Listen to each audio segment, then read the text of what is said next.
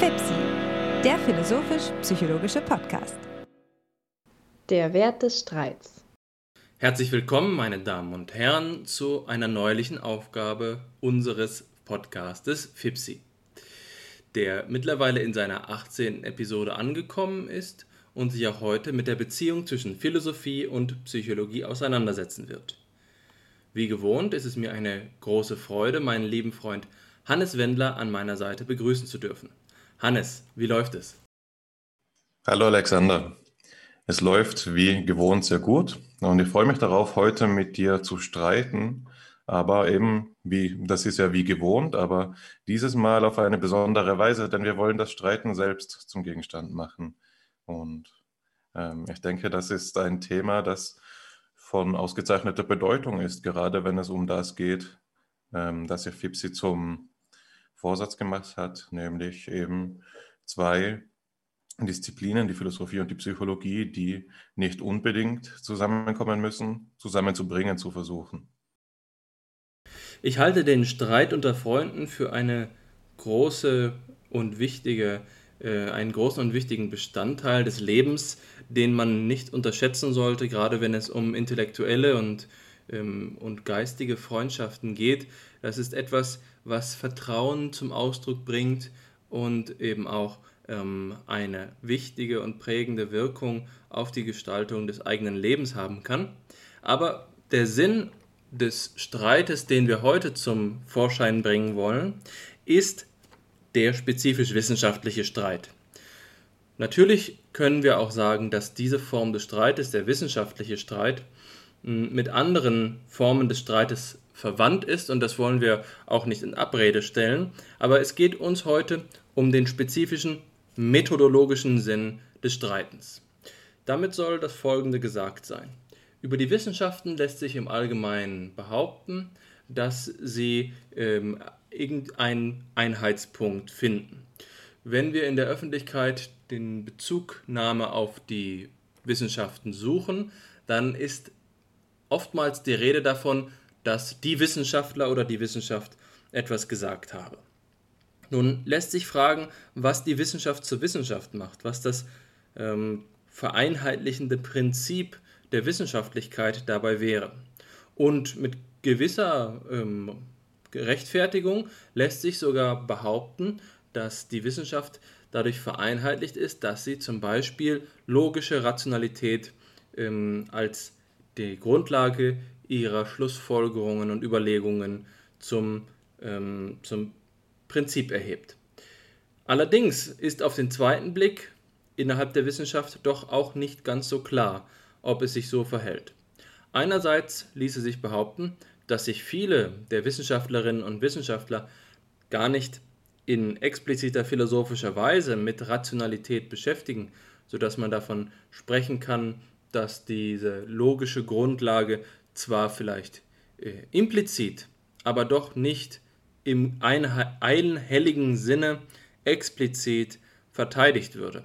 Und andererseits, und das ist noch etwas ähm, gravierender, gibt es doch auch Wissenschaftlerinnen und Wissenschaftler, die Rationalität als Prinzip der Wissenschaftlichkeit in Frage stellen, insofern als es sich nur um ein Beispiel zu nennen, um eine Form von äh, Geisteskolonialismus handle, der die spezifisch abendländische Rationalität in Traditionen der alten Griechen äh, aufoktroyiere und damit andere Formen des wissenschaftlichen Arbeitens verhindern.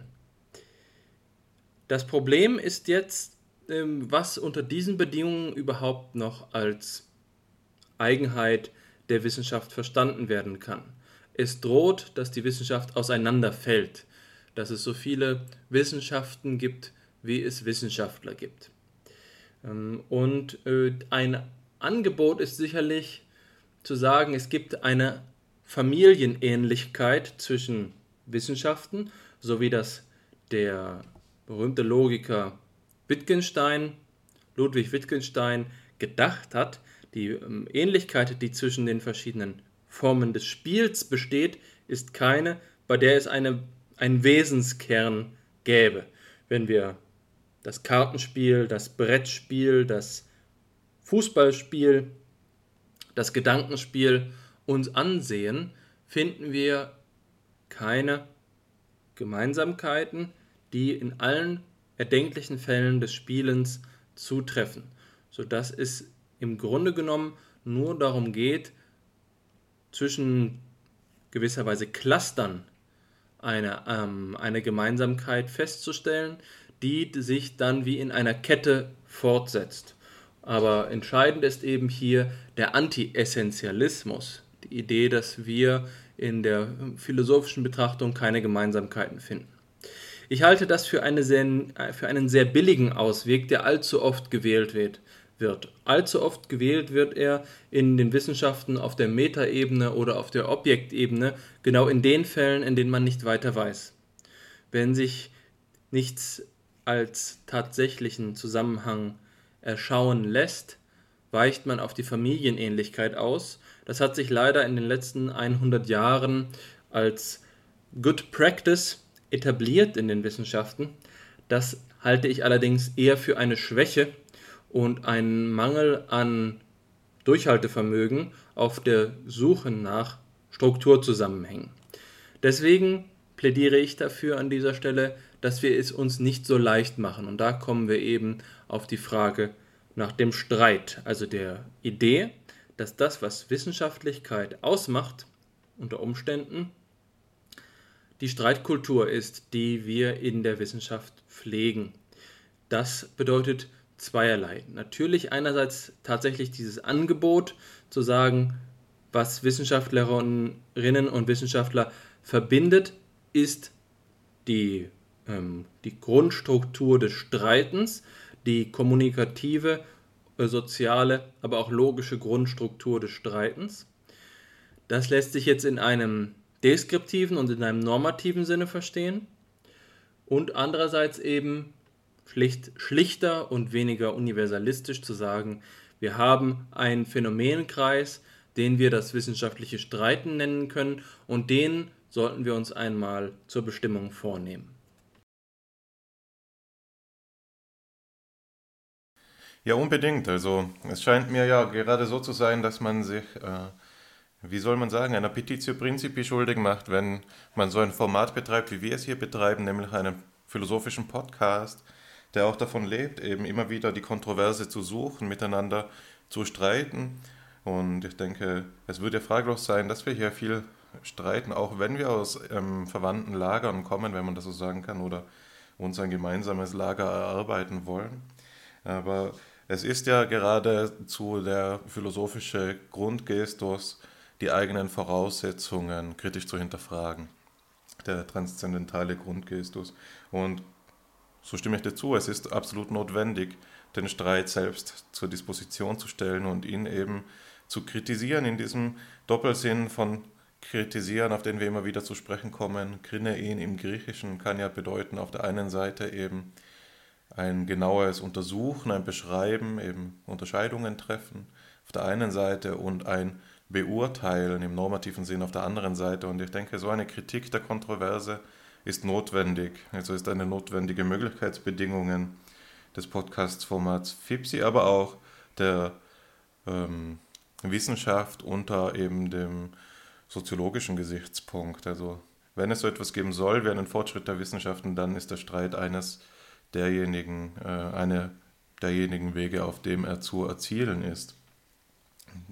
Das vorweg. Ähm, und auf, ich will auch auf einige der Punkte eingehen, die du genannt hast, zum Beispiel auf denjenigen, dass wir davor uns hüten müssen, eine Homogenität dessen vorauszusetzen, was Wissenschaftlichkeit ausmacht oder gar die Homogenität, die vielleicht auch de facto ähm, bestehen mag in der Meinung, ähm, was gewisse Sachfragen angeht, die in der wissenschaftlichen Gemeinschaft eben vorliegt, mit eben der Einheit der Wissenschaft. Also Homogenität und Einheit der Wissenschaft ist nicht dasselbe.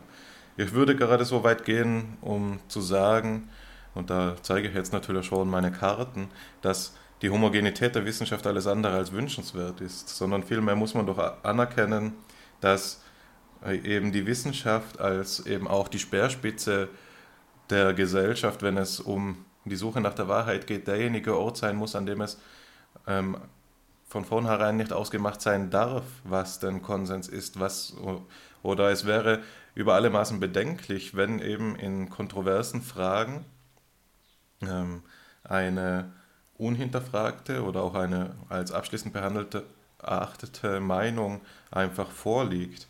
Das mag auch bei anderen Wissenschaften, sagen wir der Physik, Zeichen ihrer Arriviertheit und Reife sein. Dort gibt es sehr viele Fragen, die sehr anspruchsvoll sind, über die kein echter ähm, Dissens herrscht. Aber die Fragen, mit denen wir uns hier beschäftigen, eben die philosophisch-psychologischen Fragen, sind auf der einen Seite jünger, aber auf der anderen Seite eben sind sie ja auch ebenso alt, aber da auf eine andere Weise. Denn viele der Fragen, die wir behandeln, äh, zeichnen wir ja meistens am Ende der Podcast-Sitzung dann immer äh, aus durch eben dieses Charakteristikum des ewigen Gesprächs. Also es sind Fragen, die ihre Brisanz gerade dadurch gewinnen, dass man sie ausstreitet, dass man sie aushandelt.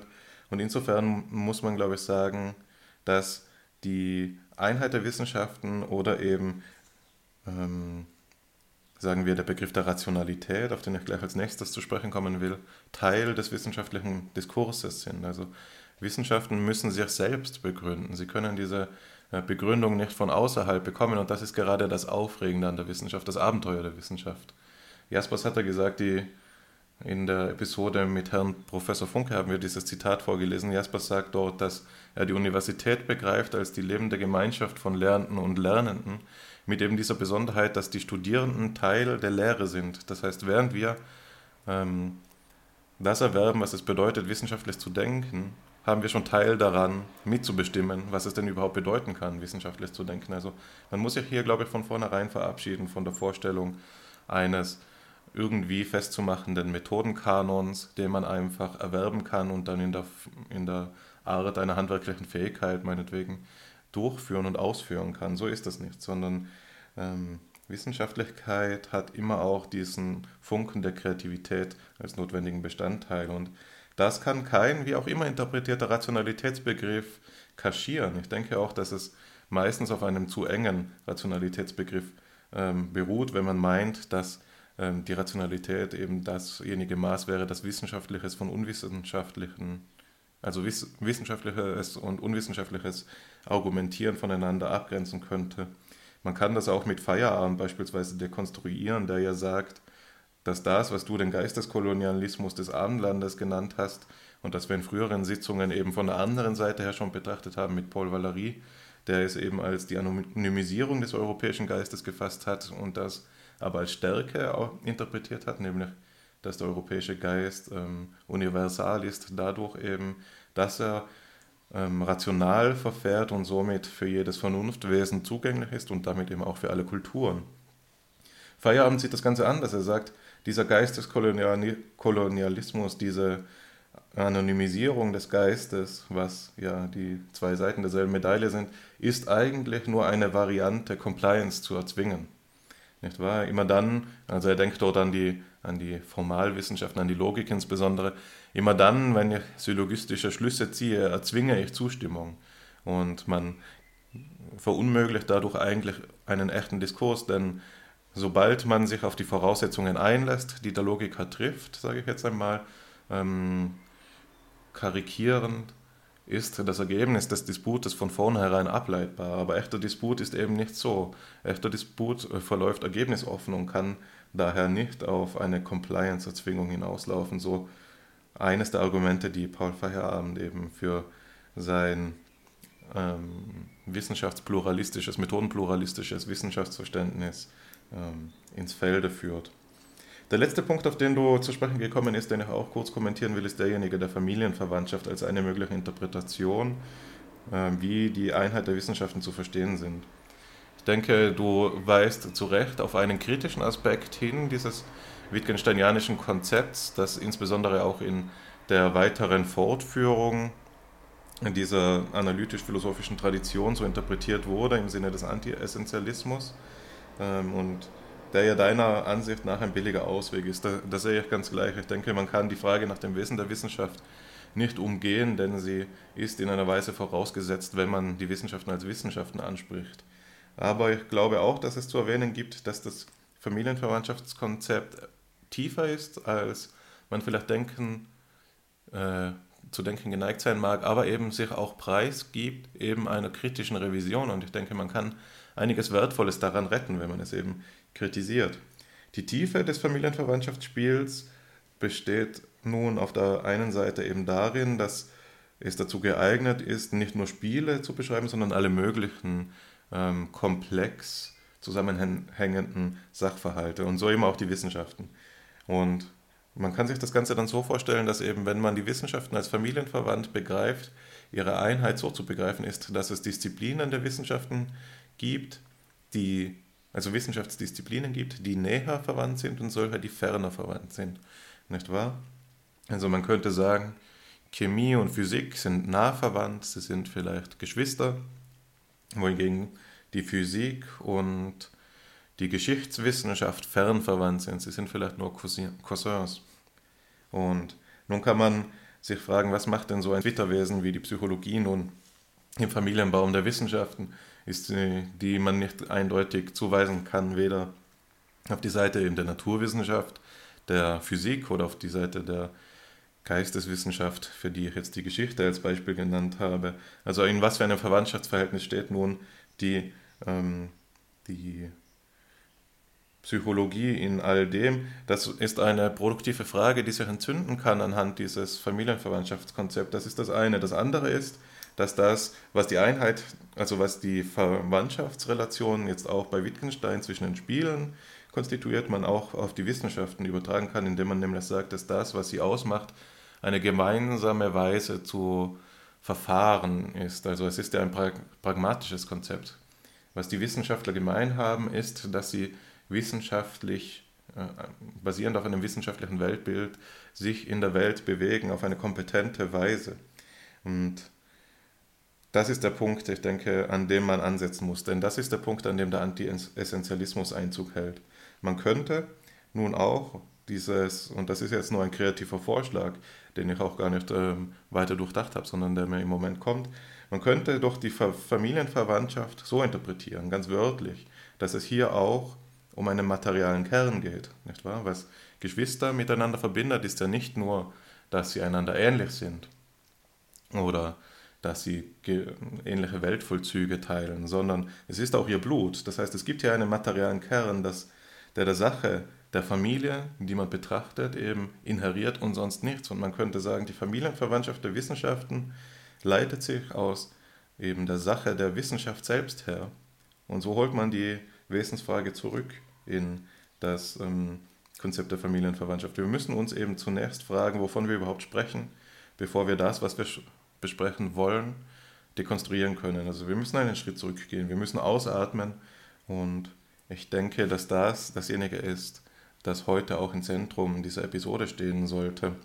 Wir werden sicherlich noch Gelegenheit haben, auf Wittgenstein zurückzukommen, aber ich glaube, das wird zu einer späteren Zeit ähm, angemessener sein. Und ich denke, ich sehe schon bei dir die Gesprächsbereitschaft und ich will dich nicht länger auf die Folter spannen, Alexander. Also ich bin gespannt, was du dazu zu sagen haben wirst. Mir gefällt deine Wittgenstein-Deutung sehr gut, aber ich glaube, dass sie gewisserweise durch ein Weltbild, und auf den Begriff wollen wir gleich zu, äh, zu sprechen kommen, vorgeprägt ist.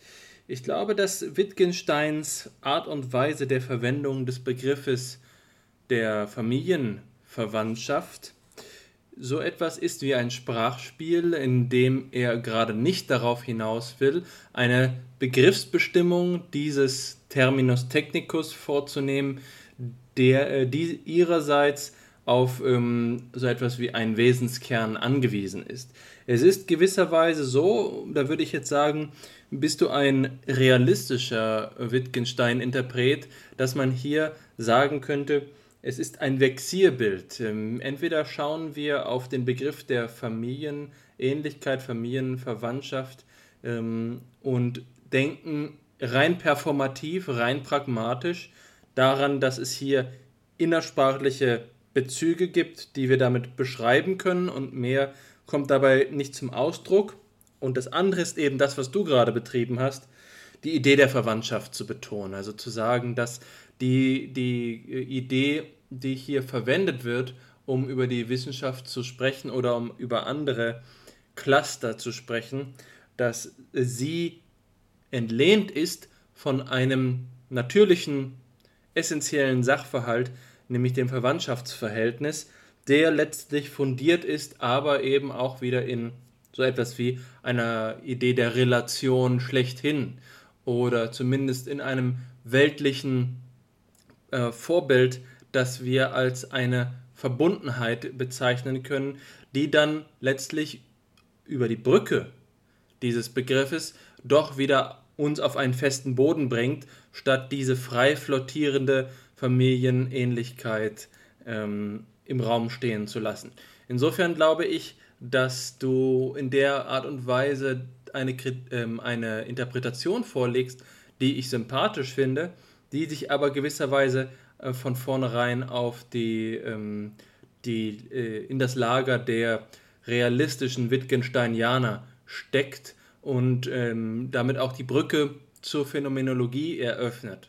Es ist ja durchaus so, dass man unter den, ähm, unter den Phänomenologinnen und Phänomenologen in der Gegenwart auch immer wieder Leute findet, die von Wittgenstein angetan sind ähm, und äh, die Bezüge suchen. Ich war, glaube ich, vor drei oder vier Jahren in Kopenhagen ähm, im Institut für ähm, Subjektforschung von Dan Zahavi, der tatsächlich in, auf dieser Tagung auch selbst, wenn ich mich recht entsinne, über Wittgenstein gesprochen hat.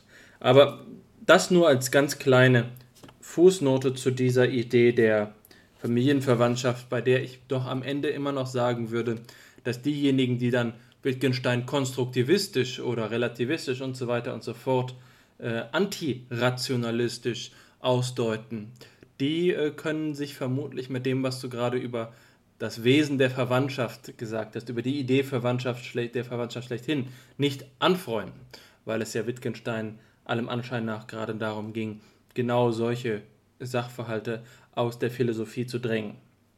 Das Stichwort, was ich aufgreifen will, ist das, was ich gerade genannt habe, Antirationalismus.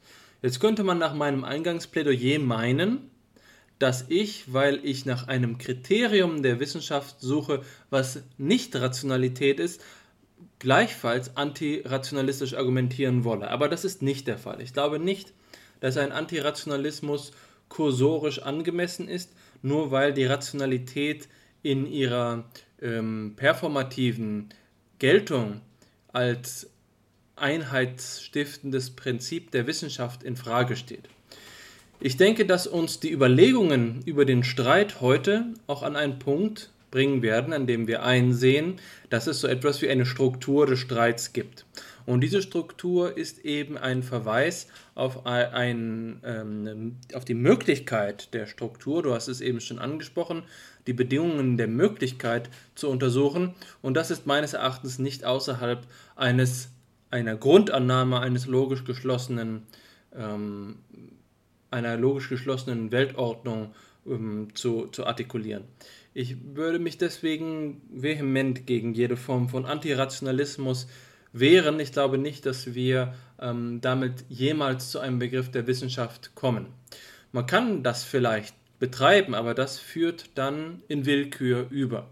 Und mit Willkür meine ich eben das, bei dem Geltung nicht das Wahre und Schlüssige hat, sondern meinetwegen das Mächtige oder äh, das Erfolgreiche. Insofern denke ich, dass wir, auch wenn wir die Rationalität als inhaltliche Kategorie nicht als ähm, Prinzip der Wissenschaften rechtfertigen können, die Rationalität als strukturlogische Grundlage von welchem Zusammenhang auch immer, den man Wissenschaftlichkeit oder Wissenschaft nennt, doch gerechtfertigt ist. Jetzt aber einen Schritt nach vorne. Du hast zwei Begriffe verwendet. Ähm, der eine war Diskurs und der andere Disput. Und beide sind sehr wichtig, um den, die Zusammenhänge zu verstehen, über die wir hier sprechen. Der Begriff Diskurs ist natürlich im letzten Jahrhundert wesentlich durch Namen wie ähm, Habermas oder Foucault geprägt worden. Die berühmte Diskursanalyse ist genauso etwas, das versucht, die kommunikative Vernunft zu bestimmen, in der sich unser Denken bewegt.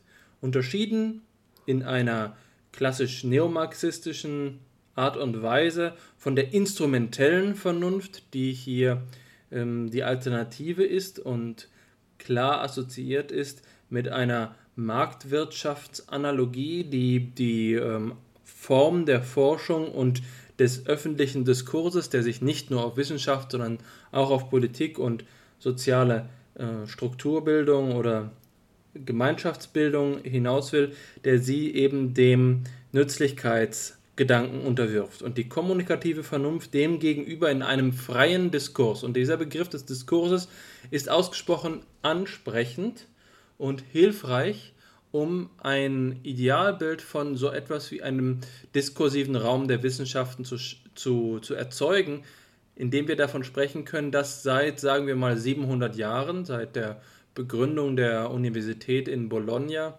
in der europäischen Kultur etwas gepflegt wird, was so etwas wie geistige Freiheit ist. Und diese geistige Freiheit zeichnet sich in der äh, Grundlage als Freiheit dadurch aus, dass es Wahlmöglichkeiten zwischen Positionen gibt. Sonst wäre es wohl kaum eine Freiheit oder zumindest eben nur eine kontingente und keine reale Freiheit.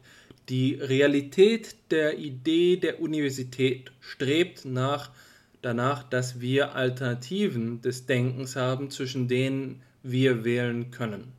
Und das ist etwas, was den Diskurs stiftet, dass wir uns also in, einem, in einer Sozialstruktur, die wir Bildung oder ähm, Wissenschaft nennen können, äh, darum bemühen, Alternativen zu erzeugen, über die es zu, sich zu denken lohnt. Der Begriff des Diskurses ist der eine, der andere ist der der Debatte und ich würde ihn ergänzen wollen durch den der Kontroverse, der mir sehr lieb geworden ist in den letzten Jahren.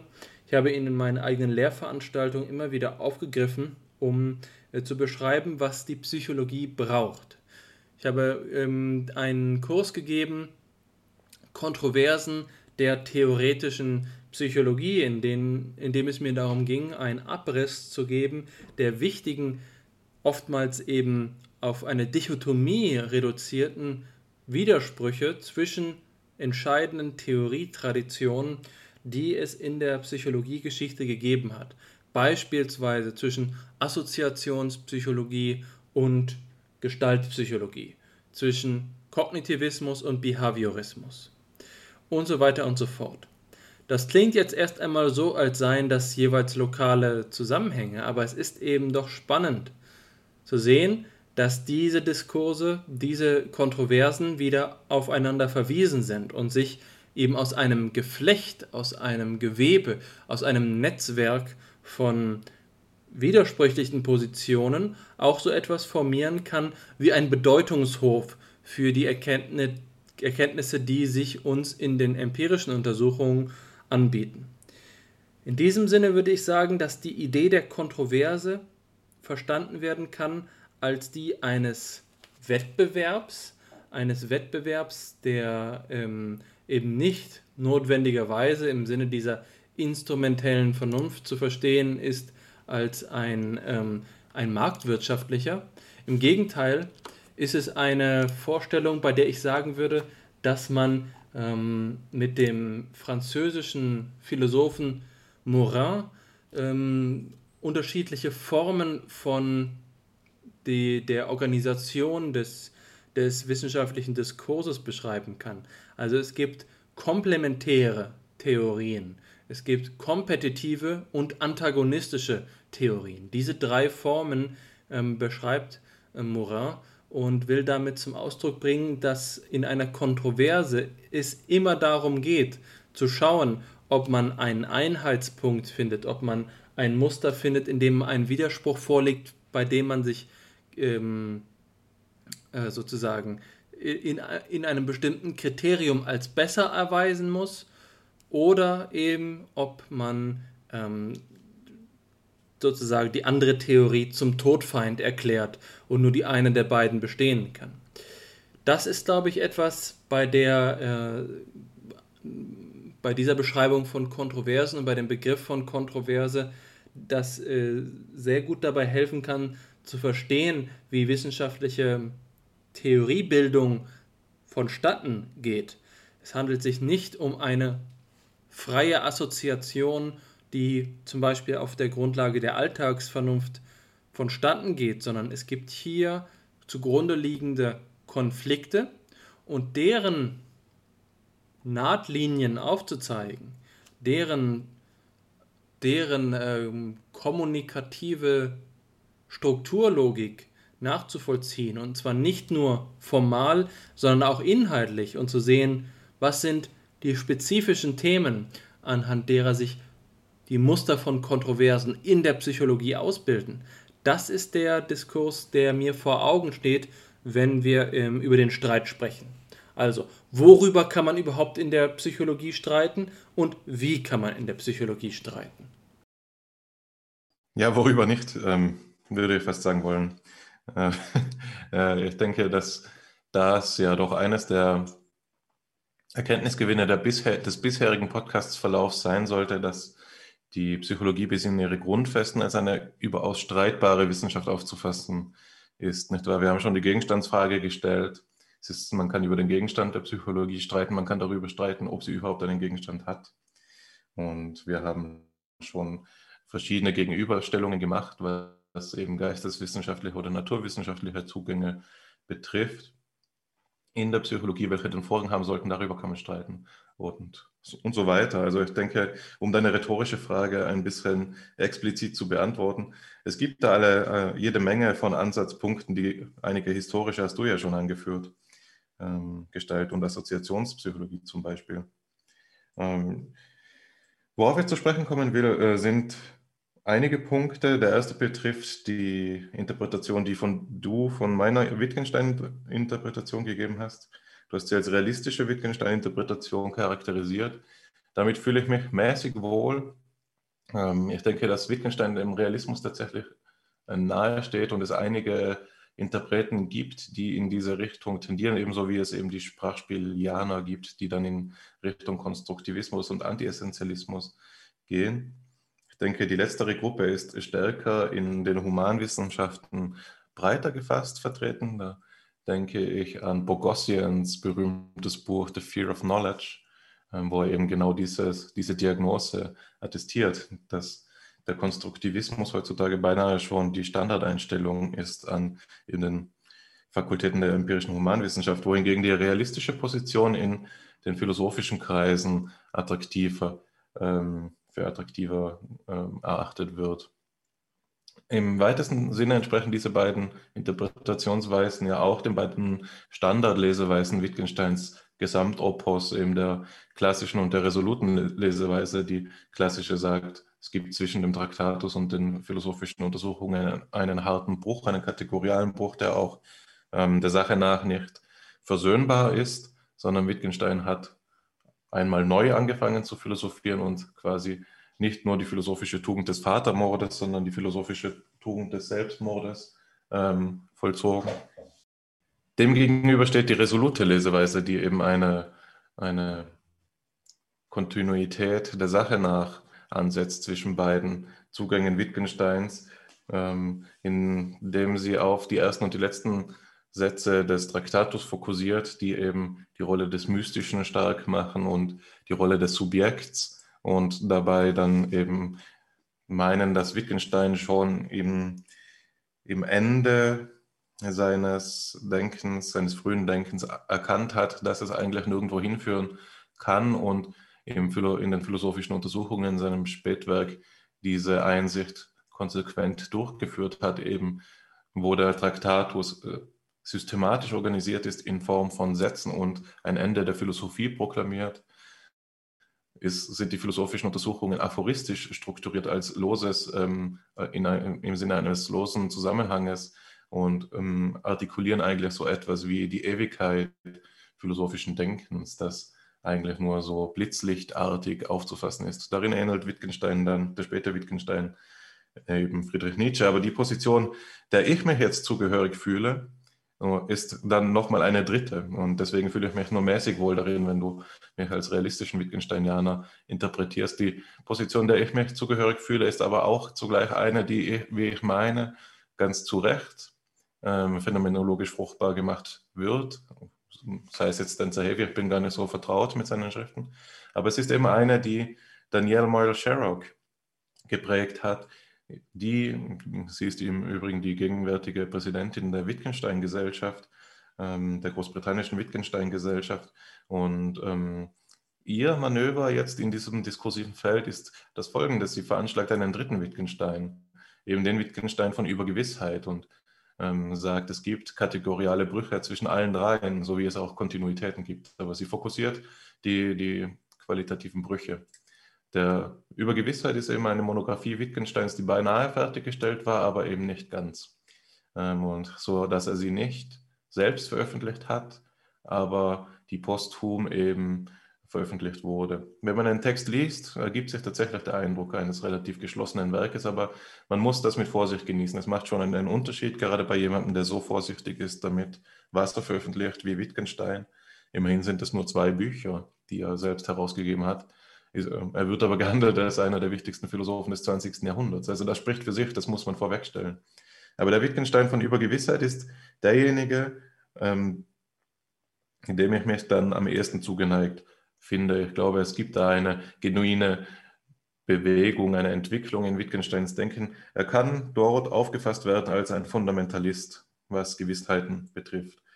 Also wenn ein in den ähm, im Traktatus noch so etwas ist wie ein Verifikationist oder eben ein, ja, das ist vielleicht zu stark gesagt, aber allemal ein Positivist, in den philosophischen Untersuchungen ist er am nächsten am Konstruktivismus, dann ist er in, den, in Übergewissheit am nächsten am Fundamentalismus, indem er sagt, es gibt Gewissheiten, objektive Gewissheiten, die er dadurch charakterisiert, dass ähm, sie nicht sinnvoll ausgesagt werden können, sondern sie sind dasjenige, dasjenige, was den Rahmen des sinnvollen Sprechens absteckt.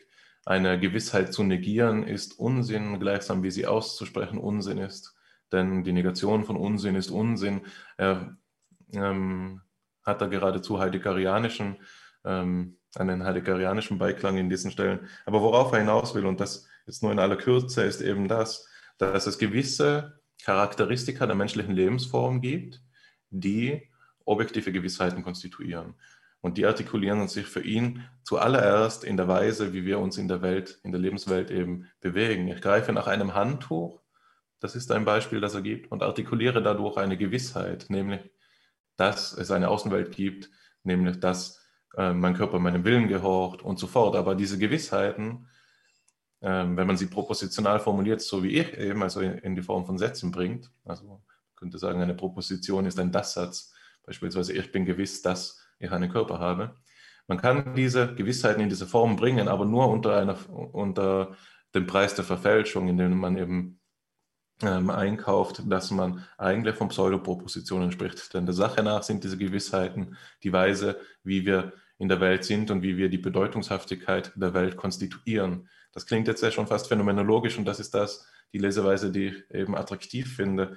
Andere Gewissheiten, von denen Wittgenstein spricht, sind solche wie eben diese kontrafaktischen Gewissheiten, dass Katzen nicht auf Bäumen wachsen, dass wir dessen gewiss sind, artikulieren wir darin, dass wir im Frühjahr nicht Katzen ernten gehen von den Feldern und so fort.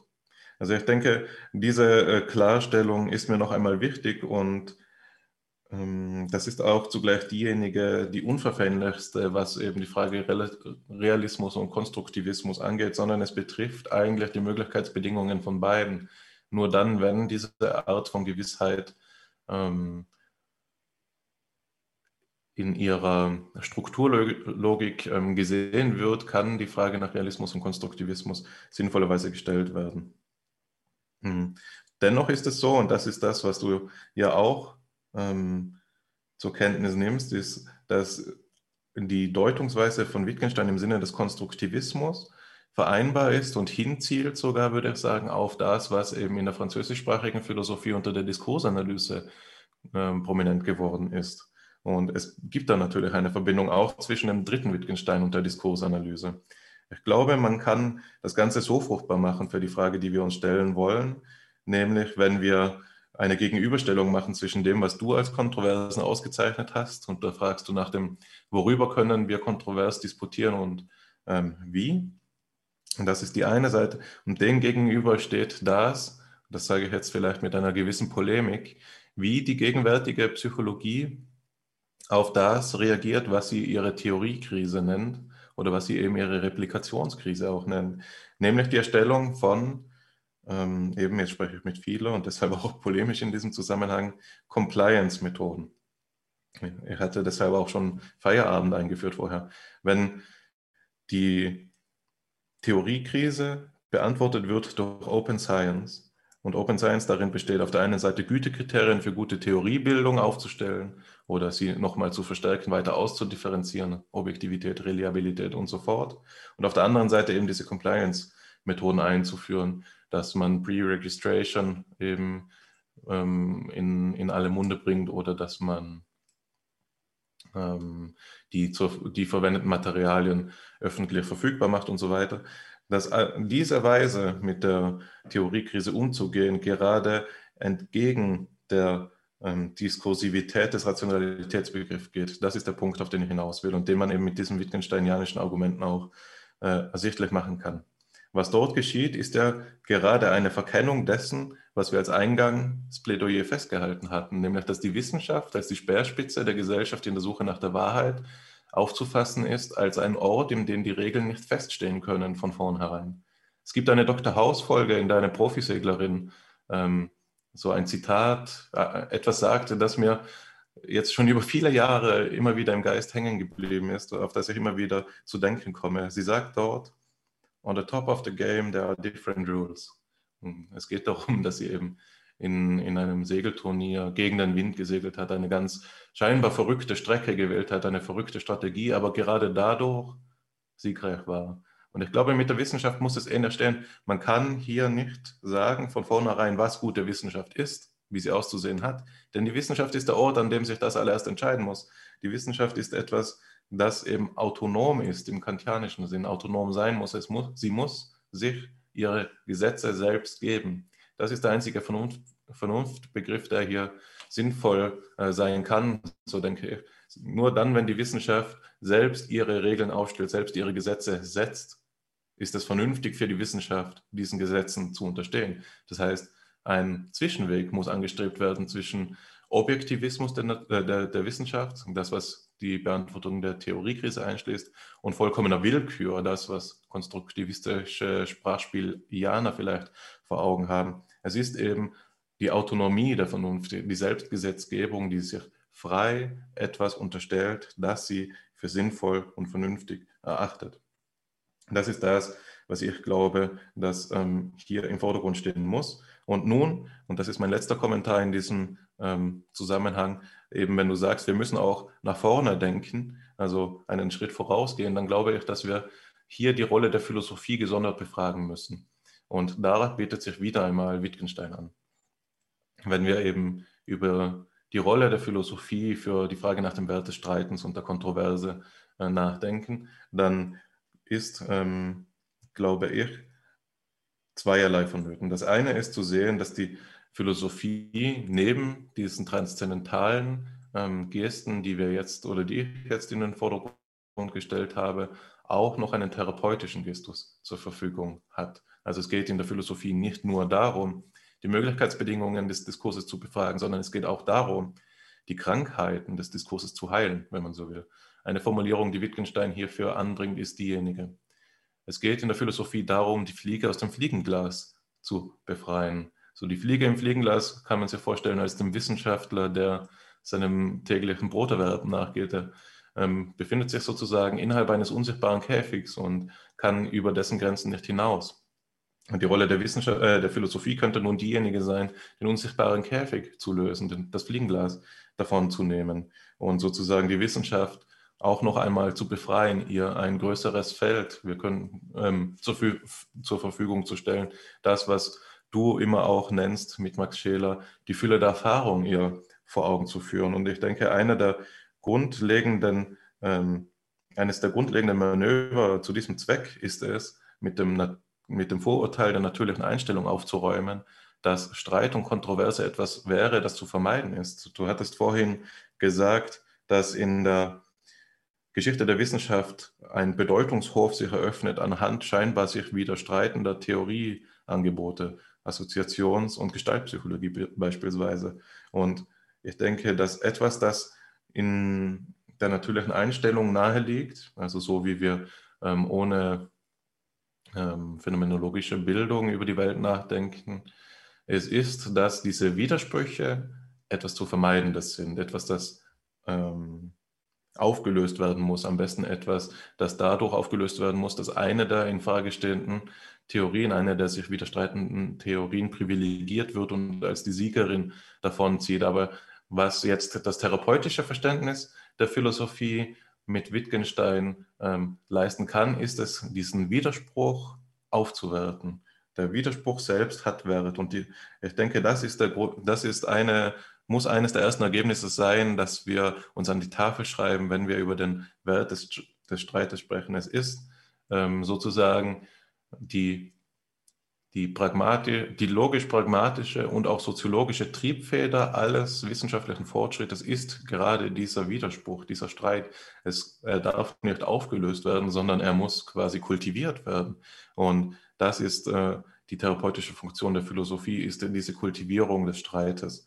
Ich denke, das ist ein sehr wichtiger Punkt. Und diese therapeutische Funktion ist dann, so sehe ich das zumindest, rückzuvermitteln. Und das verweist auch schon auf das Material, das wir mitbringen, äh, das wir heute mitgebracht haben, rückzuvermitteln eben mit dem transzendentalphilosophischen Gestus, der die Möglichkeitsbedingungen ähm, des Denkens befragt. Also wie kann es, äh, die Frage, die mir hier vorstellt, ist diejenige, worüber kann man überhaupt sinnvollerweise streiten in diesem produktiven Sinn? Und ich glaube, diese Frage will ich an dich weitergeben, Alexander. Das passt wie die Faust aufs Auge. Ich hatte ja genau mit dieser Frage meinen letzten Beitrag geschlossen. Worüber können wir streiten? Und am Ende deines Beitrags steht sie auch. Wir sind auf zwei verschiedenen Wegen zu, dem, zu demselben Bezugspunkt gekommen. Und den möchte ich jetzt aufgreifen. Die zunächst einmal aber noch eine kleine Ergänzung zur Struktur unserer bisherigen Argumentation. Wir haben darüber gesprochen, was es für Formen des Diskurses gibt. Und gleichermaßen haben wir auch darüber gesprochen, wie wir sie begreifen können. Der Bezug dabei auf Wittgenstein war wichtig und was du jetzt als dritten Weg der Wittgenstein-Interpretation dargestellt hast, der Begriff der objektiven Gewissheit, findet in der Phänomenologie seine Korrespondenz.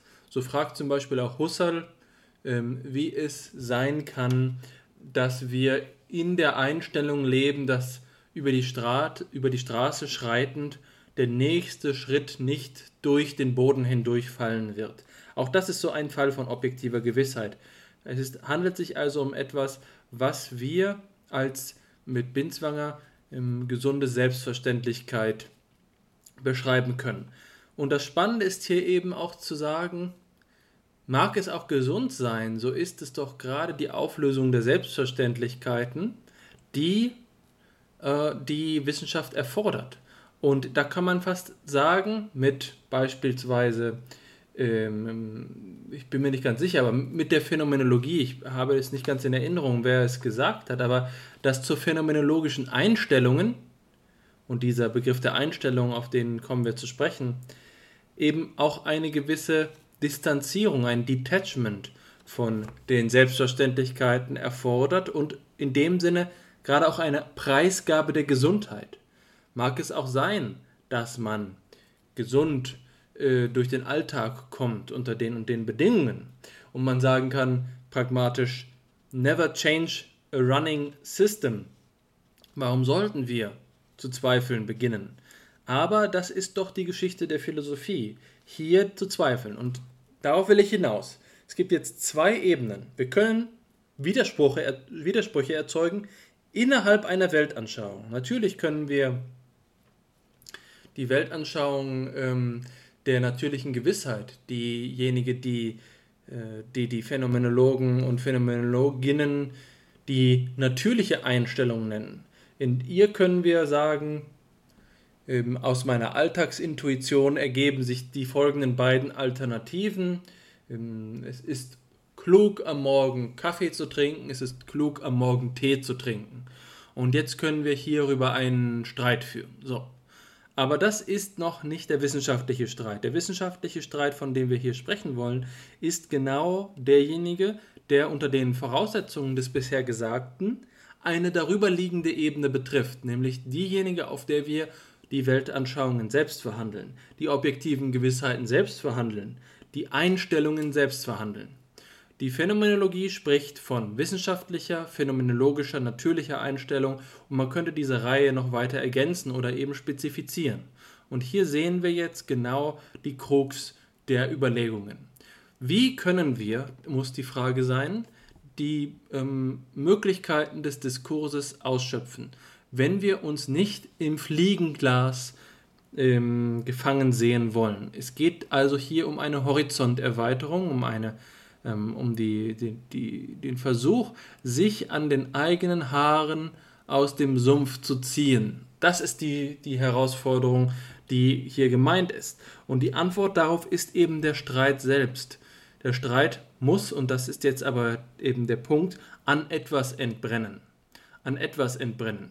Und das Problem ist eben, dass wir einen Streit wohl kaum an etwas entbrennen lassen können, von dem wir überhaupt keine Ahnung haben. Und mit Ahnung meine ich so etwas wie Vorahnung, Kenntnis, ein Gewahrwerden.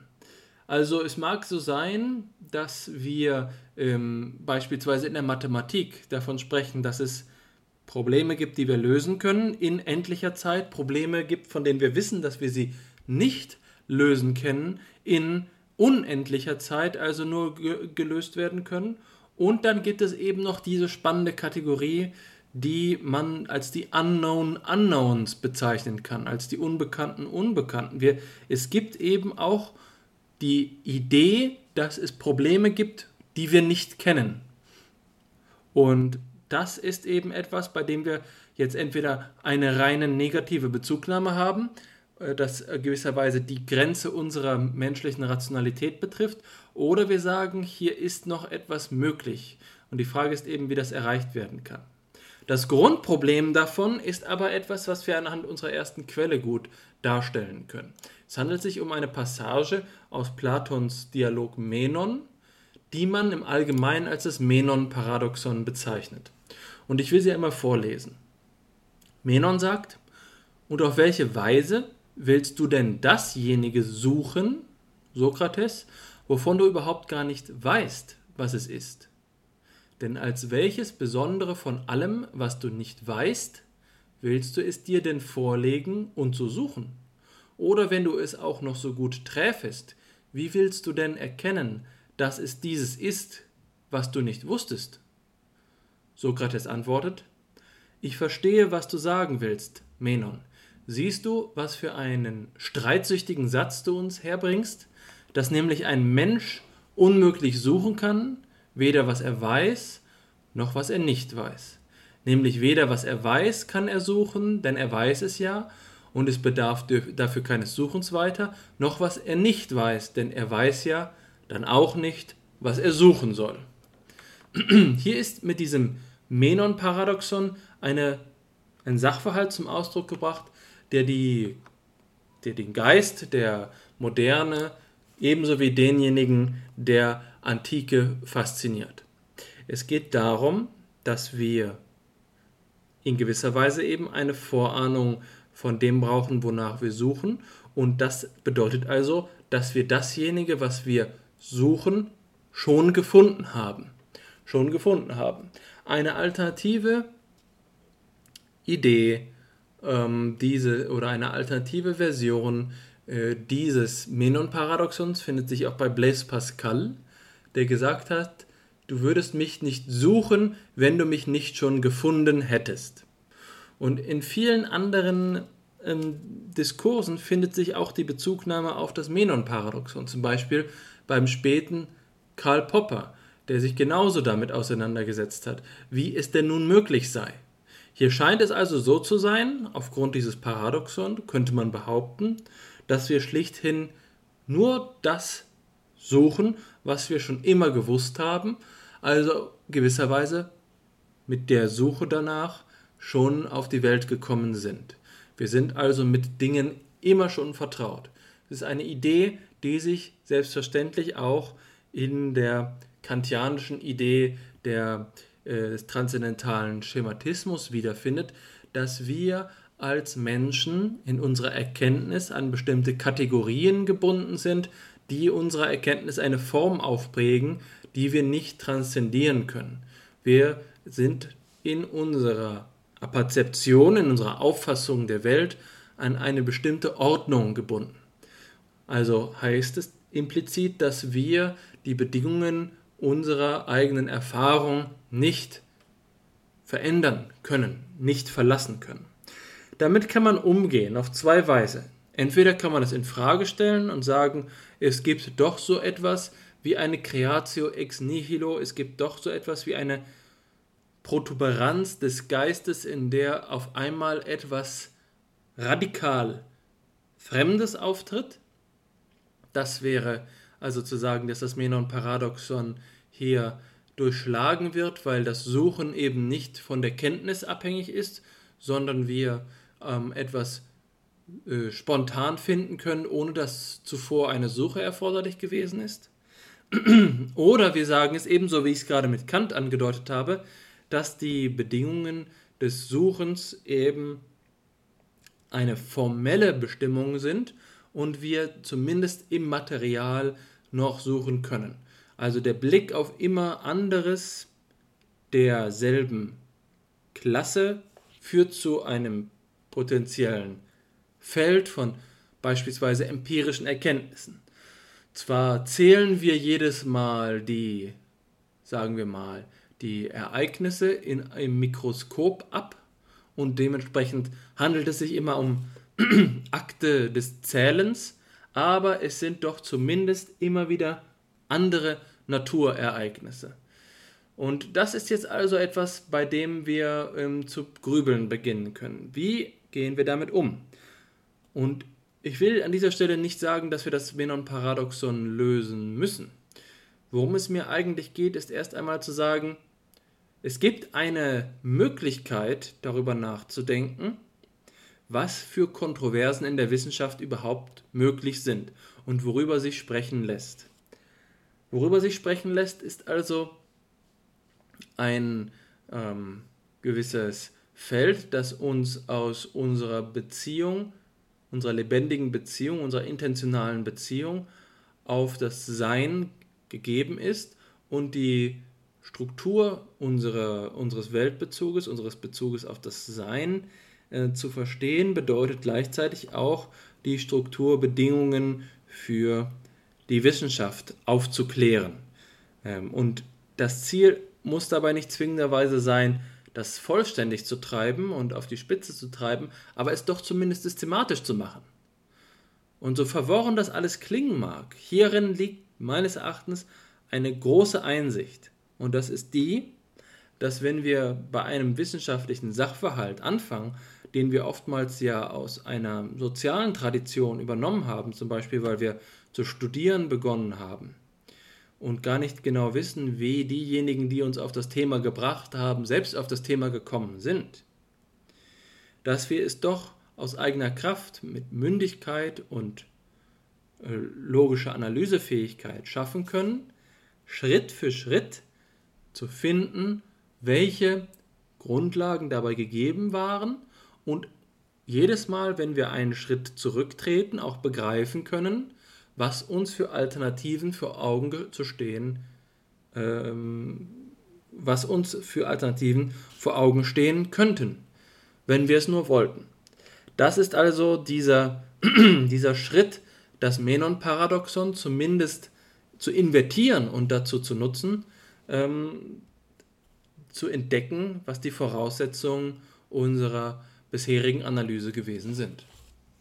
Ich finde das hochgradig spannend, was du sagst.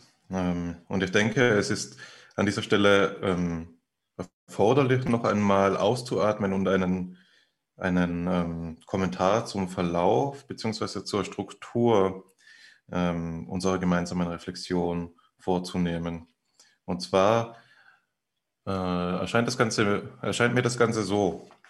dass wir nun über eben die systematische Befragung, die, kritisch, die Kritik des Streits ähm, oder die Frage nach dem Wert des Streits eben auf verschiedene Kategorien innerhalb dessen gestoßen sind, was denn wertvolle Streiten ähm, ausmacht und konstituiert. Und die Begriffe, die du da jetzt in den Vordergrund gestellt hast, eben mit Menons Paradoxon, sind die der Suche, die des Entdeckens, der Begriff des Erkennens bzw. des Findens und natürlich eben der Begriff des Paradoxons selbst. Und ich denke, zu all, all diesen Begriffen wurden jetzt schon zielführende Reflexionen angestellt. Eben, ja, die Begriffe wurden ihrerseits transzendental philosophisch befragt. Du hast ja etwa das Erkennen und Finden in Zusammenhang gebracht durch Kants eben Schematismus und so weiter. Oder dass die Reflexion, die ich für besonders wichtig finde, äh, halte, auch ist eben, dass Paradoxa für sich genommen keinen Wert haben, aber Paradoxa, die sich an Sachfragen entzünden, wertvoll sind. Ich glaube, man muss aber diese Liste von Kategorien, und darauf will ich hinaus, noch anreichern. Auf der einen Seite als eine, ähm, einen notwendigen Vorschritt, äh, Schritt, der uns dazu in die Lage versetzen soll oder kann, sie dann im Nachhinein vielleicht noch zu ordnen und auszuwerten. Und ich habe hier insbesondere drei Kategorien äh, im Sinn vor Augen. Die ersten zwei hängen zusammen. Und ich kann die erste, die ich einführen will, dadurch einführen, dass ich einen Rekurs eben vornehme auf das, was wir vorhin besprochen hatten, als wir auf die therapeutische Funktion der Philosophie zu sprechen gekommen sind. Du hast das, was Wittgenstein objektive Gewissheit nennt, zusammen in Zusammenhang gebracht mit dem, was Binswanger ähm, selbstverständliche, äh, gesunde Selbstverständlichkeit nennt und darauf hingewiesen, dass eben philosophisches Nachdenken auch in Richtung ähm, Ungesundheit gehen kann, in Richtung Krankheit gehen kann. Das ist ein Gedanke, den ich über alle Maßen spannend finde. Denn es spiegelt ja nicht nur äh, den Diskurs wider ähm, im 20. Jahrhundert, sagen wir beispielsweise, der jetzt unter ganz anderem Vorzeichen äh, wiederholt wird, ähm, der, den eben die kritische Theorie über den Wert der Therapie ähm, losgetreten hat, wo die Frage diejenige war, wie kann es denn sein, dass wir, die, dass wir in der Therapie kranke Subjekte heilen, aber in eine kranke Gesellschaft zurückschicken. Das ist einer der Sinne der, äh, desjenigen Aphorismus Adornos, den vermutlich die meisten Zuhörenden kennen werden, dass kein richtiges Leben im Falschen möglich ist. Nun ist die Idee der kritischen Theorie diejenige, dass eine Therapie außerhalb der Gesellschaft zu denken zu kurz gedacht ist, sondern dass der Gegenstand der Therapie auch die ähm, Gesellschaft selbst sein muss. Es braucht so etwas wie eine Gesellschaftskritik, bevor eine Individualtherapie sinnvoll durchgeführt werden kann. Und wir können diesen Gedanken nun erweitern, dass es so etwas bedarf wie einer philosophischen Kritik, bevor eben sinnvoll gestritten werden kann, im ganz Allgemeinen. Und äh, das Zitat, das, an das ich in diesem Zusammenhang denken musste, ähm, das für meine Zwecke jetzt eben zielführend sein wird, ist das von Nietzsche. Und eben vor dem Hintergrund von Binswagers gesunden Selbstverständlichkeiten, kann man mit Nietzsche sagen eben, dass die Gesundheit etwas ist, das man sich nur in kleinen Dosen verschreiben sollte, verschreiben darf. Und Nietzsches Gedanke ist hier derjenige, ähm, dass es doch nichts weiter ist als ein moralisches Vorurteil, dass die Gesundheit besser wäre als die Krankheit. Und wie auch immer man sich letztlich dazu positionieren will, ist es ähm, ist der philosophische Gehalt dieses Aphorismus nicht zu unterschätzen, denn er verweist gerade darauf, ähm, dass die philosophische Tätigkeit darin besteht, diese vermeintlichen Selbstverständlichkeiten abzubauen, selbst dann, wenn es auf Grundlage der eigenen Gesundheit gehen mag. Und diesen Begriff, der, ähm, diese, diese therapeutische Funktion des Philosophierens, der eben auch ähm, auf Kosten der Gesundheit des philosophierenden Subjekts gehen kann, fangt beispielsweise Moral Sherrock die ja jetzt schon angesprochen wurde, aber eben auch Phillips ähm, auf, indem sie unterscheiden zwischen einem philosophischen und einem neurotischen Zweifel, der, die sich dadurch voneinander unterscheiden, dass der neurotische Zweifel eben bis an die, Neuro an die objektiven Gewissheiten geht, bis an die gesunden Selbstverständlichkeiten geht und den Lebensvollzug der Subjekte tatsächlich affiziert. Jemand mit Schizophrenie mag beispielsweise wirklich daran zweifeln, ob der Baum, den er auch vor dem Fenster sieht, gerade nicht in Flammen steht oder ob ihn jemand eben von hinten anspricht und so weiter.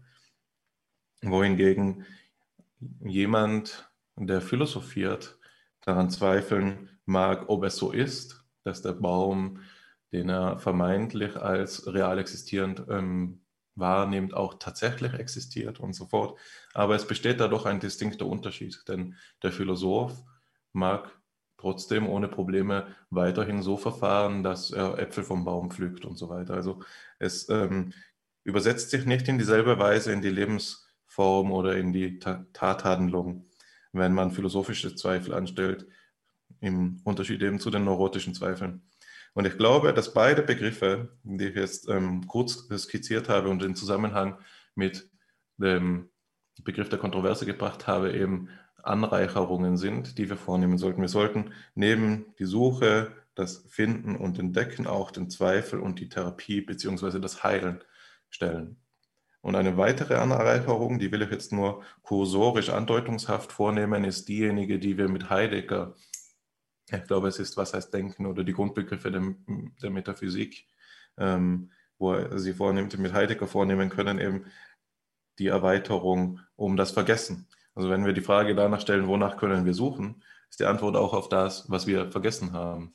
Oder im, im, im größeren Zusammenhang betrachtet geht es hier darum, dass Heidegger die Frage stellt, ob wir in einer Seinsvergessenheit oder in einer Seinsverlorenheit uns befinden wenn das Sein verloren ist, hat der Logos keine Chance. Also dann ist die philosophische Tätigkeit müßig und wir werden ähm, quasi mit großer Gewissheit auf die Dekadenz und auf den Untergang hinzusteuern in der Entwicklung unseres, äh, unserer Welt. Aber wenn das Sein bloß vergessen ist, dann äh, macht es noch einen Sinn. Dann können wir durch eben philosophisches Fragen, durch die Tätigkeit der Philosophie selbst, die ja über das Fragen hinausgeht, ähm, das Verschüttete, das Verborgene entbergen, jetzt in Heideggers Sprache, oder eben das Vergessene wiedererinnern in einer psychologischen Frage. Und wir können hier also Menons Paradoxon dadurch an, durch den Begriff des Vergessens erweitern und seine Frage auch dadurch beantworten, dass wir eben das,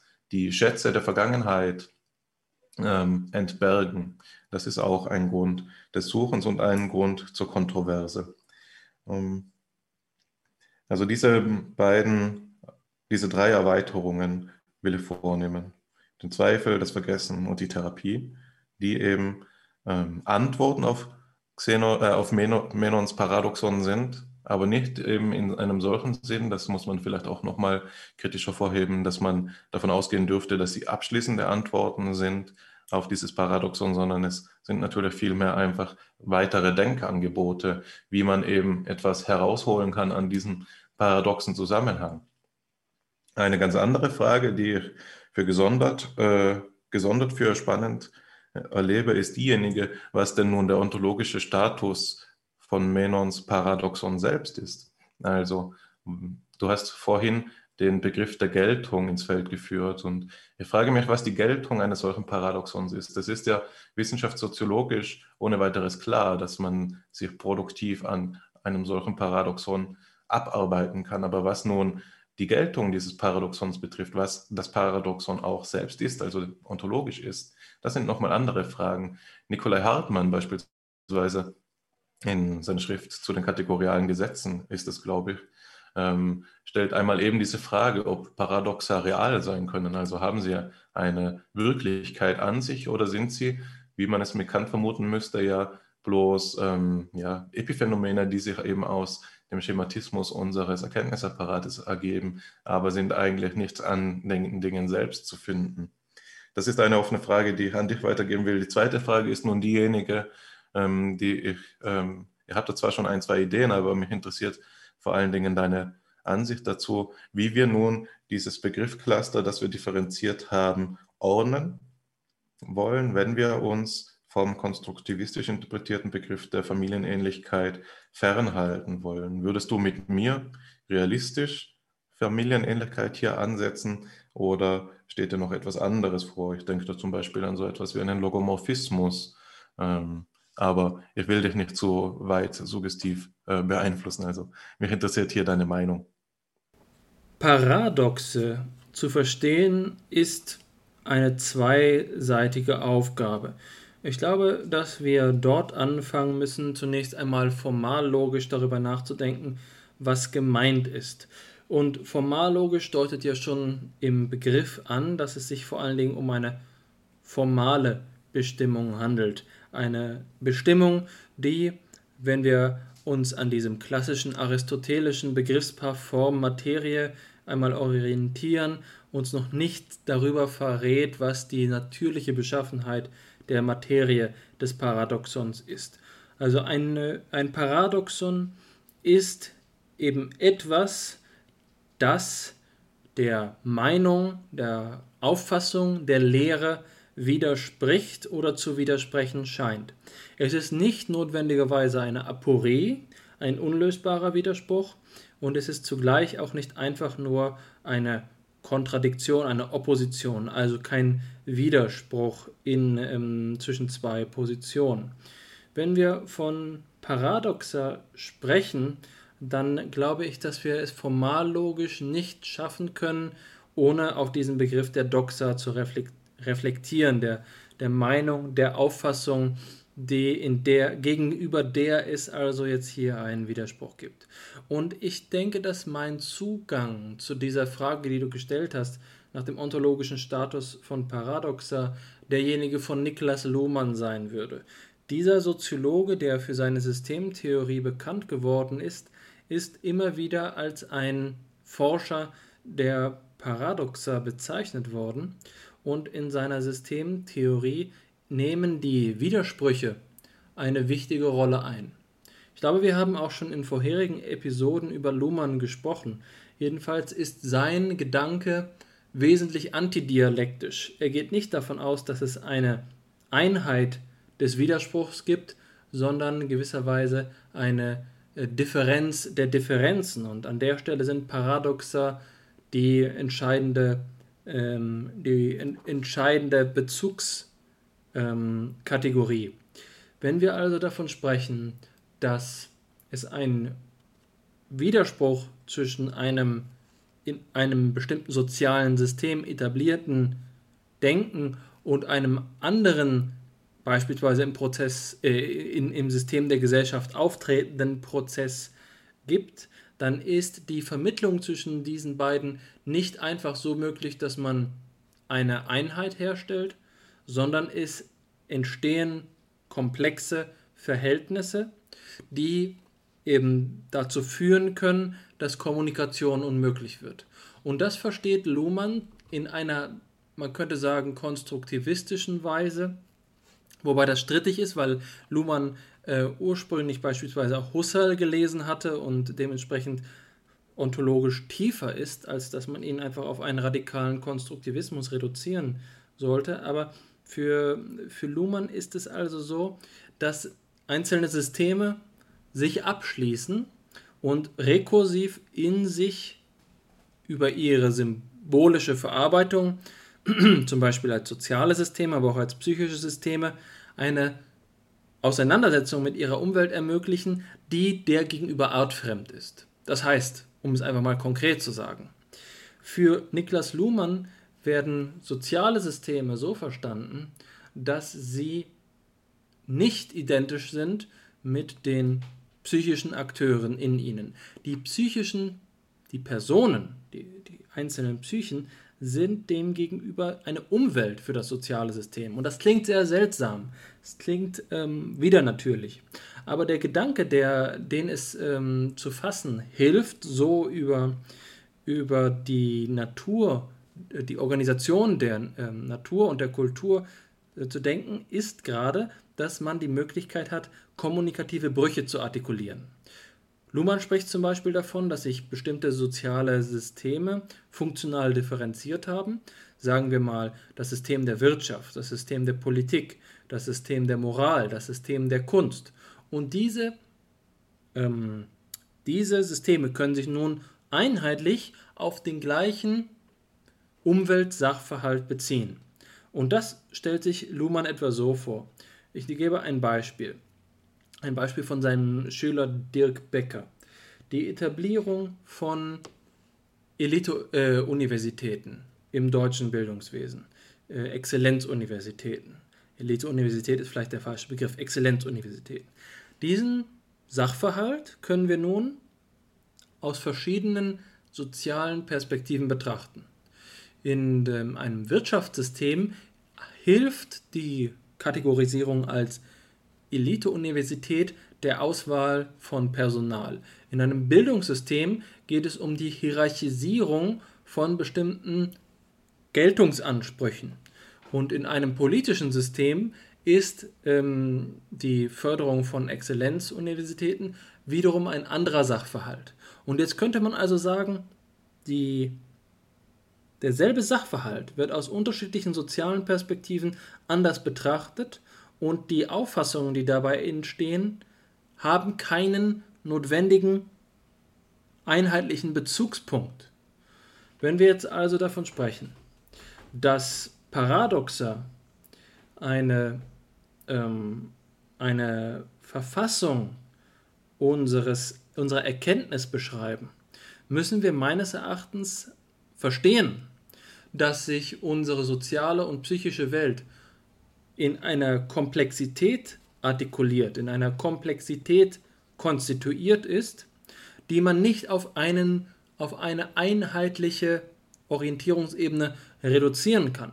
Selbst wenn wir sagen würden, es gibt ein System wie die Wissenschaft, die bei Luhmann den, die Frage der Wahrheit verhandelt, bedeutet das noch lange nicht, dass wenn wir ein, äh, eine Erkenntnis gewonnen haben im System der Wissenschaften über einen Sachverhalt, dass im sozialen System gesprochen die anderen Perspektiven auf diesen Sachverhalt nun notwendigerweise verändert werden müssen. Wir können uns beispielsweise vorstellen, wir haben eine wichtige Einsicht über die Natur der Gesellschaft, über die Natur des menschlichen Miteinander, eine anthropologische Einsicht über das Wesen des Menschen. Heißt das, dass allein aufgrund dieser wissenschaftlichen Einsicht morgen die Politik anders funktionieren wird? Das ist gerade nicht der Fall so erzeugt sich, da, so lässt sich das verstehen, was Niklas Luhmann die soziale Zeit nennt. Dass bestimmte Prozesse, auch wenn sie in der Weltzeit, in der objektiven Zeit der Naturkausalität synchron ablaufen, sozial diachron sein können.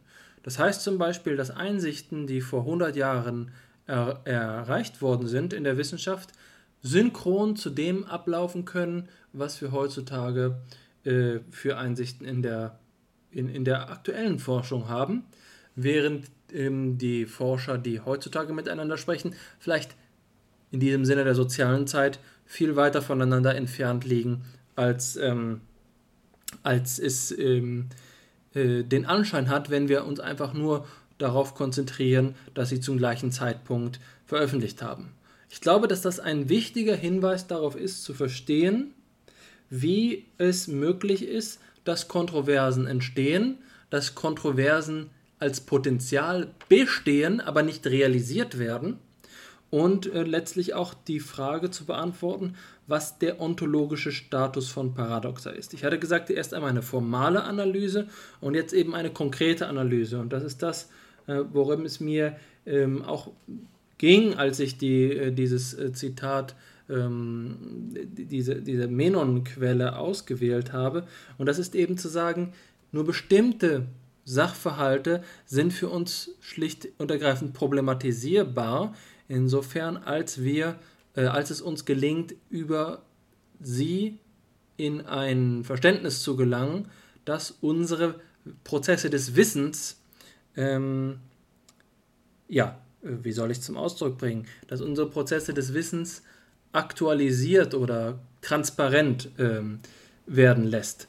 Ich beziehe mich dabei, um das zu erklären, einmal vielleicht auf Spinoza. Spinoza sagt, es gibt verschiedene Formen des Verständnisses eines Sachverhalts.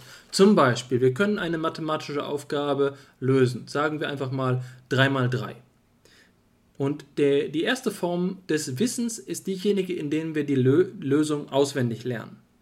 Die zweite ist die, indem wir den Rechenweg des Lehrers übernehmen und ähm, uns nicht darüber ähm, äh, fragen, was es noch für Alternativen gibt oder weswegen dieser Rechenweg nun gültig ist. Und dann gibt es eben noch, ich glaube, zwei weitere Arten des Wissens, die Spinoza unterscheidet. Und das ist eben etwas, auf dem, äh, bei dem das Höchstmaß des Wissens ähm, eben darin bestehen kann, nicht nur den Sachverhalt oder seine Genese zu verstehen, sondern die, ähm, die Geltung dessen, was wir behaupten, nachvollziehen zu können von einem ursprünglichen Wissen an. Wir führen es auf etwas zurück. Also so etwas wie das, wonach wir von Natur aus zu suchen veranlagt sind. Das, wonach wir äh, unseren eigenen persönlichen Dispositionen nach zu suchen veranlasst sind. Das ist meines Erachtens eine tiefere Bedeutung für die Frage nach den Kontroversen in der Wissenschaft, ähm, die aus diesem Zitat hervorgeht. Wenn wir um, uns fragen, wonach wir suchen in der Wissenschaft, müssen wir uns darum bemühen, zum Vorschein zu bringen, wie wir die unterschiedlichen Arten des Wissens, von die wir in der Wissenschaft zu, zu gewinnen versuchen, erreichen können. Äh, was da für ein Prozess des, ähm, ja, der, der Suche im Hintergrund möglich ist.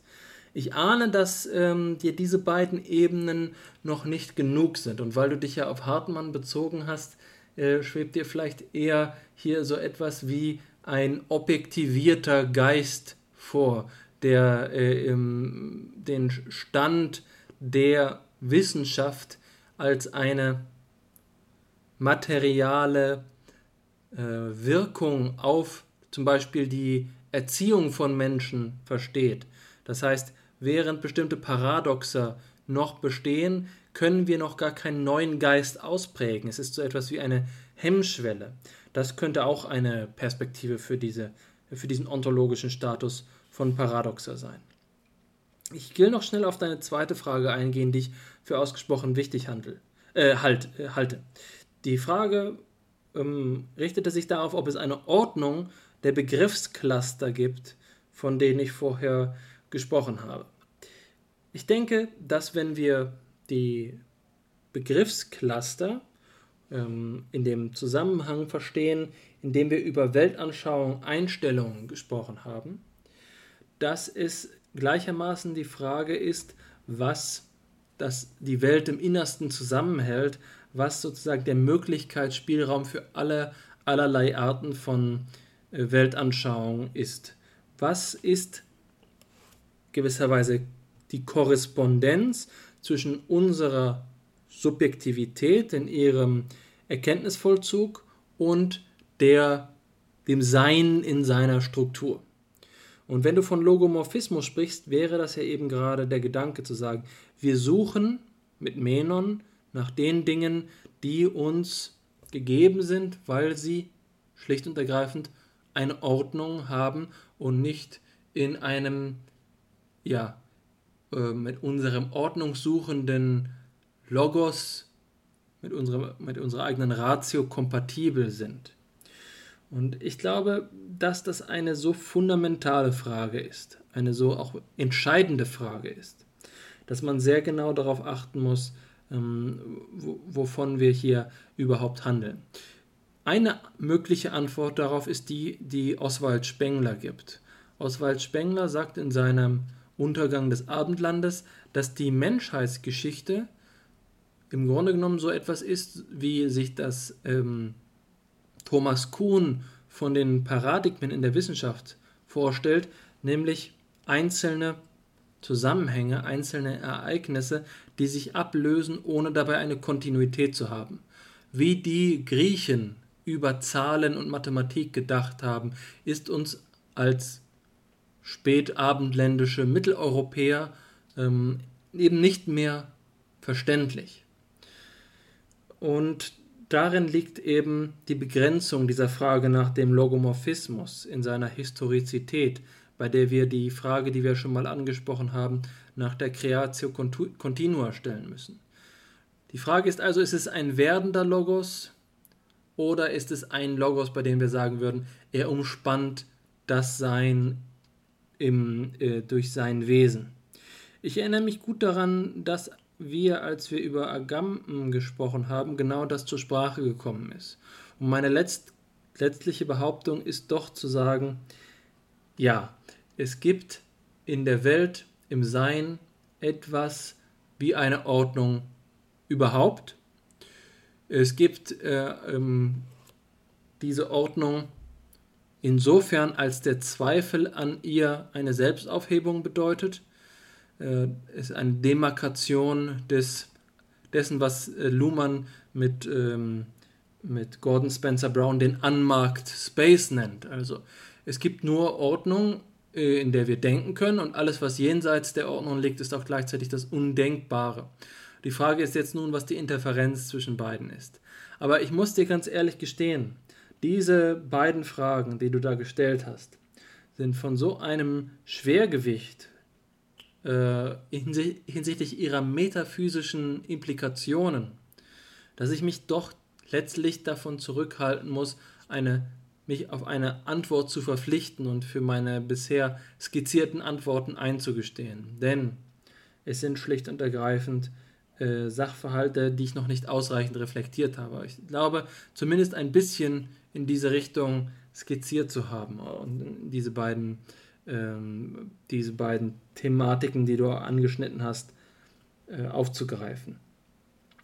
Ich würde jetzt an dieser Stelle übergehen wollen zu, zu einer Diskussion ähm, dessen, was du vergessen genannt hast.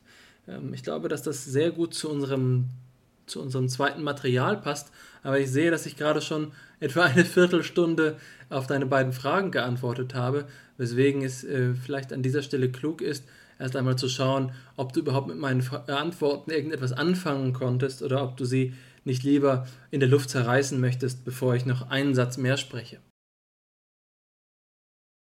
Ja, da, auf diese schwierige äh, Vorlage kann ich natürlich ähm, nur beschwichtigend antworten. Ähm, ich glaube, dass du ähm, ganz genau erspürt hast, worauf ich hinaus wollte auf einer tiefer liegenden Ebene. Ähm, eben äh, insbesondere in deiner Antwort auf die zweite Frage, gibt es hier eine zugrunde liegende Ordnung? Ähm, ich glaube, Logomorphismus, ähm, also da ich die Frage ja unter den Schirmbegriff des Logomorphismus gestellt habe, muss, musst du antworten mit ähm, dem Streit Heraklit gegen Parmenides oder du hast jetzt Spengler als einen Heraklitianer eben ins Feld geführt. Und ja, so gefasst ähm, hat die Frage das, äh, vielleicht das größtmögliche ähm, metaphysische Gewicht. Es fragt, ob das Sein ein Werden ist oder ob das Sein stillsteht, unveränderlich ist. Ähm, auf dieser fundamentalen Ebene könnte man ergänzen, natürlich äh, einiges, viele Positionen. Eine, an die ich intuitiv denken musste, war die von Scheler mit der Idee der Gotteshelferinnenschaft, ähm, sodass die Idee hier die wäre, dass die Ordnung eine ist, die beides ist. Ähm, also angelegt, aber noch nicht voll entwickelt, nicht wahr? Also, so dass eben Gott uns brauchen würde als erkennende Wesen, jetzt eben gemünzt auf die Frage ähm, bei, bei, nach dem Paradoxon und nicht so sehr auf die Frage hingemünzt, die das Theodizee-Problem vielleicht stellt oder eben die Gründe befragt, warum wir Gutes tun sollten, dass Gott uns braucht als Erkennende, um ähm, vielleicht den Bestand der Paradoxa auf die Zeit hin auszumerzen. Wer weiß, wie es sich damit verhält. Aber das ist wirklich vielleicht, ähm, also das ist allemal spekulativ, ob es noch im guten Sinn spekulativ ist, ist eine, Fra eine Frage für sich. Ähm, ich glaube, dass man das Ganze aber auch kleinspuriger aufrollen kann. Wonach ich gefragt habe, war ja sozusagen, was ist die Ordnung innerhalb der verschiedenen Begriffe, die wir ähm, vorgenommen, äh, Begriffsunterscheidungen, die wir vorgenommen haben, um äh, Menons Paradoxon zu beantworten. Und wir haben da ja genannt eben das Suchen, das Finden, das Entdecken, das Vergessen, das ähm, Therapieren oder Heilen und ähm, noch einen, was war es gleich? Den Zweifel, genau. Und alles die Frage kann man kleinspuriger beantworten in dem Sinne, als dass es doch genügt, sich zu fragen, wie stehen diese Begriffe zueinander im Verhältnis oder wie, wie ähm, ist die Konstitutionsordnung der Verhältnis äh, dieser Phänomene untereinander. Und eine schillerianische Antwort, die wir geben können, die wir, sich, die wir auch schon mehrmals angesprochen haben in, im Podcast, ist die, dass das Entdecken dem Suchen und Empfinden vorausgehen muss, nicht wahr? In der Weise, als dass erst, ähm, sagen wir, die Sphäre oder der Gegenstandsbereich entdeckt werden muss, auch indem sich ähm, das Suchen auch ähm, auf ein Finden hin ausrichten kann, nicht wahr? Wenn wir gar nicht wissen, ähm, wo wir stehen, in welcher Sphäre wir stehen, wonach wir fragen, macht das, macht es auch keinen Sinn zu suchen. Das ist dann nicht mehr als blinder Drang. Und blinder Drang ist keine Antwort auf die Frage, die Menon eben behandelt. Gleichsam gibt Heidegger in, als Kommentar auf Scheler, glaube ich, zumindest zwischen den Zeilen, ich weiß nicht, ob es exegetisch stimmt, das Vergessen als äh, eine Antwort auf, das, ähm, auf denselben Zusammenhang. Er meint, auch das Vergessen müsste dem Suchen und dem Finden vorausgehen, eben, dass man sozusagen wieder standfasst in der Sphäre, in der man einstmals schon gestanden hat. Wie es mit dem Zweifel und dem ähm, Therapieren nun steht, das sind, ist eine schwierigere Frage. Es scheint auf jeden Fall klar zu sein, dass das Suchen und das Finden so etwas wie eine natürliche Einheit bildet, die aufeinander verweist. Das Entdecken steht dem noch vorgeordnet, das Vergessen steht dem nachgeordnet, nimmt aber eben das einstmals Entdeckte zurück.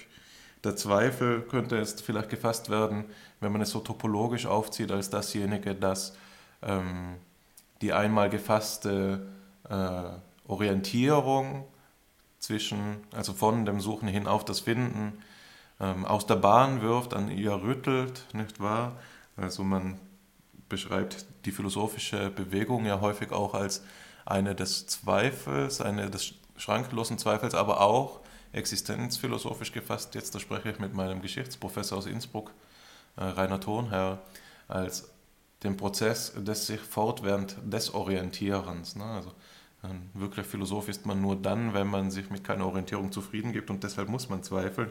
Also der Zweifel könnte hier eine ähnliche Funktion wie das Vergessen einnehmen, nur dass der Kurs nicht vollkommen verloren geht, sondern dass der Kurs immer neu adjustiert wird im Vergessen und das Therapieren oder Heilen wäre dann vielleicht die Erlösung von alledem, also die Erlösung vom ewigen Streben und dann auch das Ende der Philosophie, das Ende der Paradoxa und so. So könnte man so aus der Begriffslogik oder der, der Logik der Phänomene, die wir hier verhandeln, äh, so etwas aufbauen wie eine zumindest in sich kohärente Ordnung äh, und ohne noch sich auf so etwas wie eben ein ordnungsstiftendes Prinzip in der Wirklichkeit als solcher zu berufen.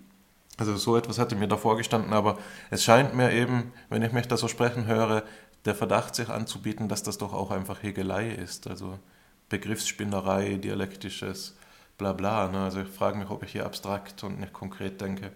Und das war das, worauf ich an, anzielen wollte, als ich versucht hatte, eben die Familienverwandtschaft konkret auszudeuten, oder du hast es ja realistisch genannt, dass man hier so etwas angeben könnte wie ein alternatives Konzept, das eben versucht, dieses Begriffscluster, das wir differenziert haben, anhand der Materie ähm, des Paradoxons festzumachen. Und ich muss gestehen, ich weiß zwar, ich wusste zwar auch vorher schon um diese Differenzierung, die du jetzt noch mit der formalen Logik eben eingeführt hast, aber ich habe sie nicht mitbedacht, als ich vom Paradoxon sprach. Ich habe einfach das, den Begriff von Menons Paradoxon übernommen das, worum es eigentlich gehen müsste, wäre, glaube ich, eher die Aporie. Die Aporie eben als die unauflösbare ähm, Paradoxie, wenn man so will, oder als ein unauflösbares Problem des Geistes.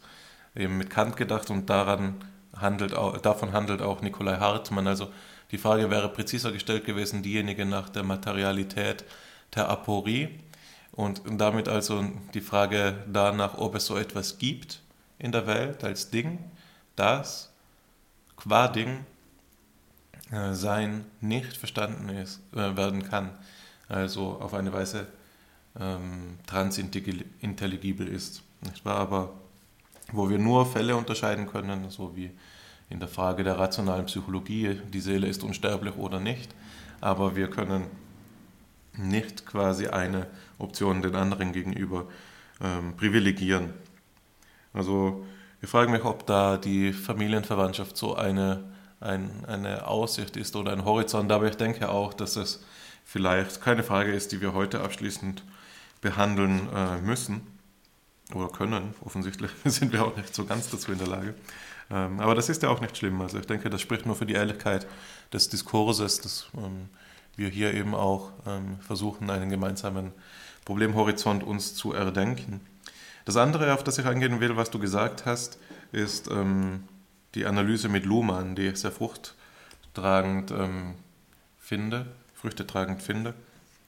Und die für mich aber zwei Aspekte aufweist, die äh, es hervorzuheben gilt und auch zu problematisieren gilt. Der eine ist derjenige Aspekt, dass eben Luhmanns Analyse im Sinne der Systemtheorie ähm, auf, also den Streit fasst, so wie du es beschrieben hast, als diskursive oder funktionale Kategorie und somit natürlich quasi so richtig die Analyse sein mag, an der Frage nach der Materialität vorbeigeht. Ähm, auf der anderen Seite trägt sie ein, hattest du mit der Unterscheidung der sozialen und der Weltzeit, die zueinander diachron stehen können, sich verhalten können, so etwas entfaltet wie ein konsequenzialistisches Argument, nicht wahr? Dass wir eben, ähm, wenn wir heute die Welt verändernde oder die neue anthropologische Einsicht haben, dass dann morgen die Wissenschaft nicht anders sein muss. Das ist für mich noch kein Argument dafür, der Sache nach, also dem Wesen nachgefragt, ähm, wieso die Welt, ähm, wieso dann nicht doch eben so etwas wie eine fundamentale Veränderung in der Welt stattgefunden hat. Also das ist ähm, die Unterscheidung der Sozial- und der Science-Sphäre, die man hier dann doch nochmal ins Felde führen müsste. Also das waren zwei Kommentare zu dieser Antwort. Was ich glaube, dass ähm, an dieser Stelle für den Podcast erforderlich ist, ist gar nicht so sehr, du hast natürlich gleich die Gelegenheit, darauf noch zu kommentieren, aber ich glaube, erforderlich ist nun und sachdienlich ist nun gar nicht so sehr dieses, ähm, diese sich eröffnenden Problemhorizonte erschöpfend zu behandeln, sondern noch einmal ähm, auf den Wert des Streites zurückzulenken. Und einer eine der Begriffe, den wir differenziert haben, scheint sich dafür besonders anzubieten und das ist der des Zweifels. Also wenn wir die Frage danach stellen, ob der Zweifel nicht am Grunde ähm, des, der Erkenntnis steht oder ob der Zweifel nicht am Grunde des produktiven Streites stehen mag, der eben auch in so etwas münden kann wie Erkenntnis, dann ist das, glaube ich, genau die Frage, die Rombach, den wir als nächstes Material mitgebracht haben für die heutige Sitzung, unter dem Begriff der Enttäuschung ähm, stellt, also unter einem veränderten Vorzeichen. Das, was wir als Zweifel angedacht haben, findet sich bei ihm als Enttäuschung. Und wenn du jetzt nicht unmittelbar interpunktieren willst, was du natürlich kannst, würde ich einfach so vorgehen, das Material vorzulesen und das dann auch gleich zu kommentieren. Ähm, gut, ähm, dann tue ich das. Also Rombach zum Sinn des Fragens. Ähm, das Zitat geht wie folgt. Die Enttäuschung, die am geläufigen sich auskennen erfahren wird, ist die notwendige Vorbedingung für die entdeckende Wendung auf Seiendes. Erst aufgrund der Enttäuschung kann die eigentliche Frage entstehen. Sie hat demnach ein positives Moment an sich.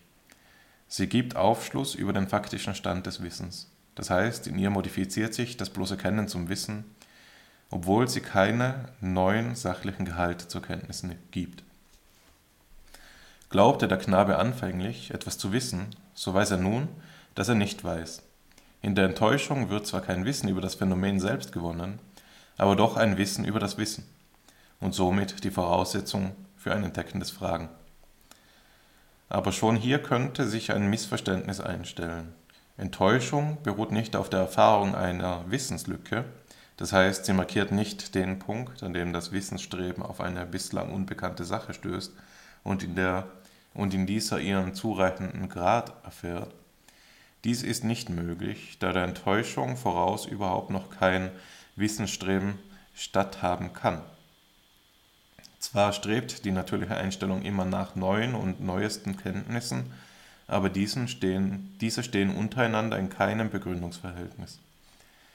Gerade das Unbegründetste und Unerwartetste ist der natürlichen Einstellung recht. Ein solcher Begründungszusammenhang ist aber die Vorbedingung dafür, dass das Wissen aus sich selbst heraus auf eine Erkenntnis zielt, das heißt, fragt. Hier endet das Zitat von Rombach, dass ähm, die Enttäuschung eines vermeintlichen Wissensanspruchs als den Grund und die Vorbedingung für das Wissensstreben im eigentlichen Sinne veranschlägt. Und die Parallele, die ich hier an, veranschlagen wollte meinerseits zu dem Zweifel ist, dass die Enttäuschung aufgefasst werden kann als ein gewisserweise erfüllter Zweifel. Ne? Also man zweifelt an einem in der natürlichen Einstellung gegebenen vermeintlichen Wissen. Das Wissen entpuppt sich tatsächlich als bloß scheinbares, als eigentlich kein echtes Wissen, sondern als geglaubte Falschheit. Und der Zweifel ist erfüllt, der, nimmt die Gestalt an der Enttäuschung und nun sind wir in die Lage versetzt, da wir erstens ein Wissen erlangen über das Wissen selbst, also wir wissen unseren Bereich des Wissens neu abzustecken, aber wir wissen auch aus der einstmaligen Einstellung uns zu, von der einstmaligen Einstellung uns zu distanzieren und eben eine neue Einstellung anzunehmen. Und das führt über zum Zweiten, das wir hieraus in Erfahrung bringen können, nämlich, dass wir genuin neues Wissensstreben veranlassen oder unternehmen.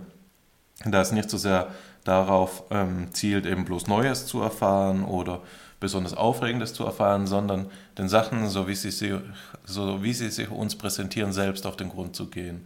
Also die Enttäuschung ist hier umgedeutet bei Rombach von eben etwas, das wir gemeinhin negativ affektiv konnotieren, ähm, hin zu etwas, das quasi epistemische Funktion erfüllt, insofern als dass es den, ja, man kann fast sagen, präepistemische Funktion erfüllt, insofern als dass es den epistemischen Prozess anstößt.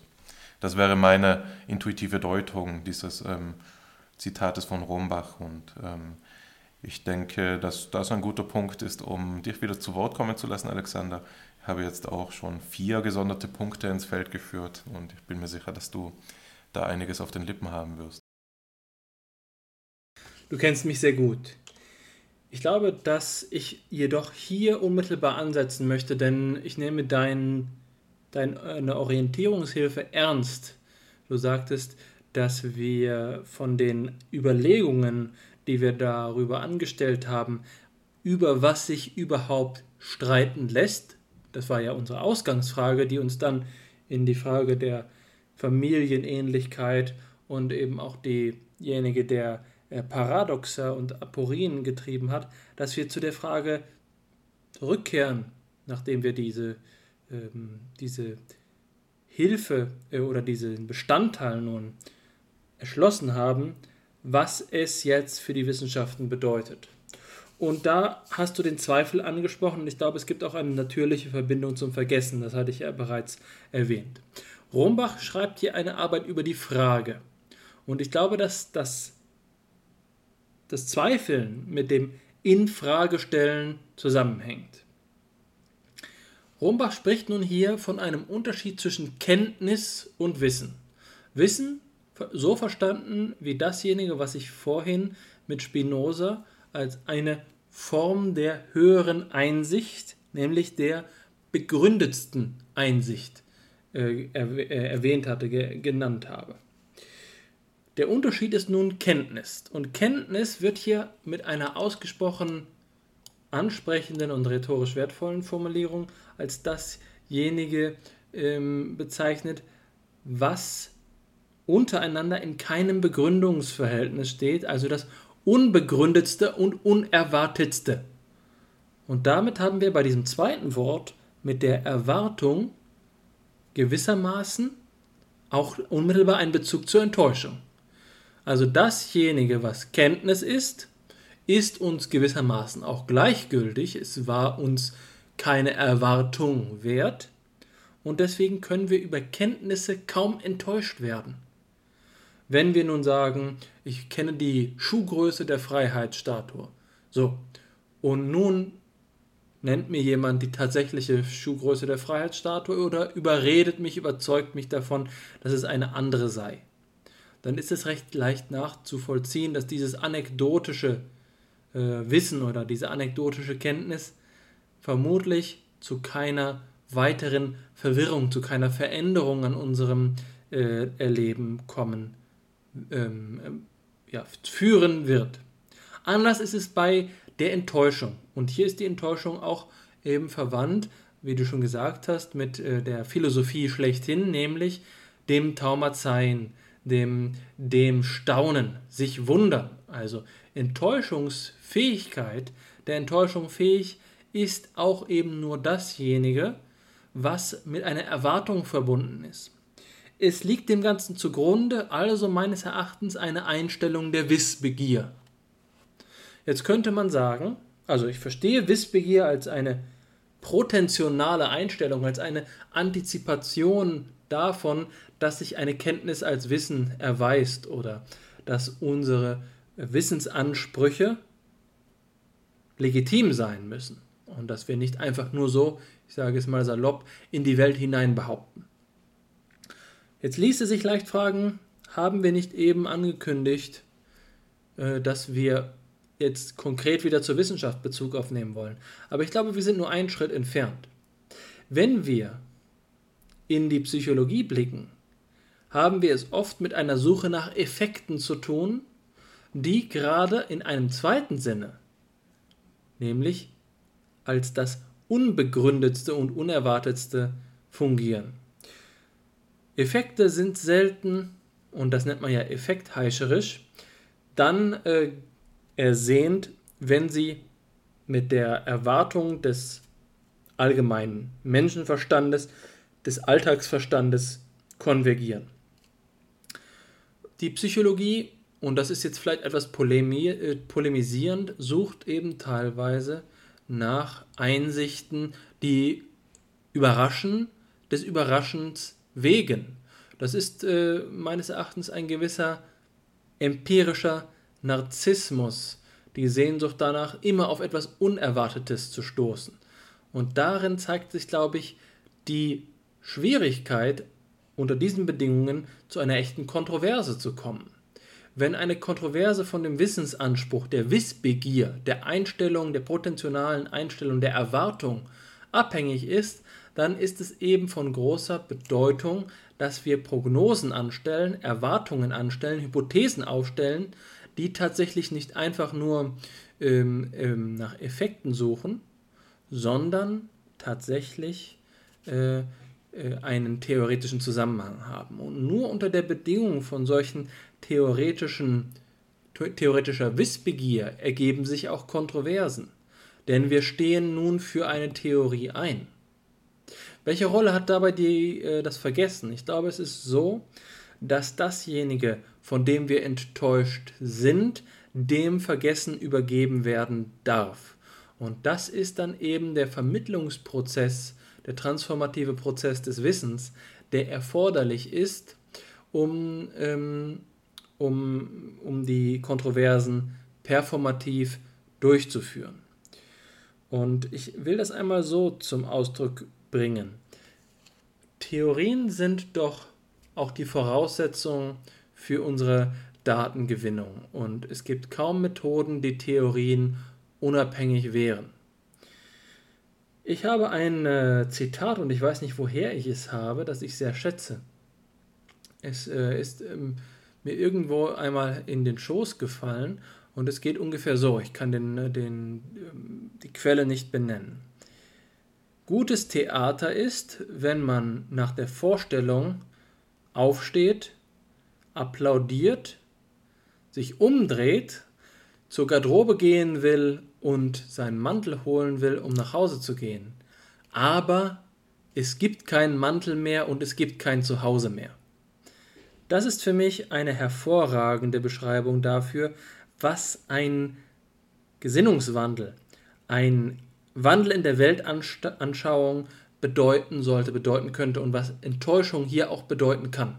Es geht nicht einfach darum, dass man gleichgültig, neutral gegenüber den Sachverhalten der Wissenschaft orientiert ist und ähm, sich nur eben äh, über das äh, unbegründetste und unerwartetste Freud, weil man gewisserweise mit großer Schlauheit und Spitzfindigkeit etwas auf die Schliche gekommen ist, was äh, einem vorher nicht ähm, zu Gesicht gekommen ist, sondern es hat eben damit zu tun, dass nur dann die Kontroverse möglich ist, wenn die Personen in der Einstellung der Wissbegier ähm, nach ihren ihre Wissenslücken ernst nehmen und der Enttäuschung gewiss, die Enttäuschung gewisserweise mit einer Strenge und Ernsthaftigkeit willkommen heißen.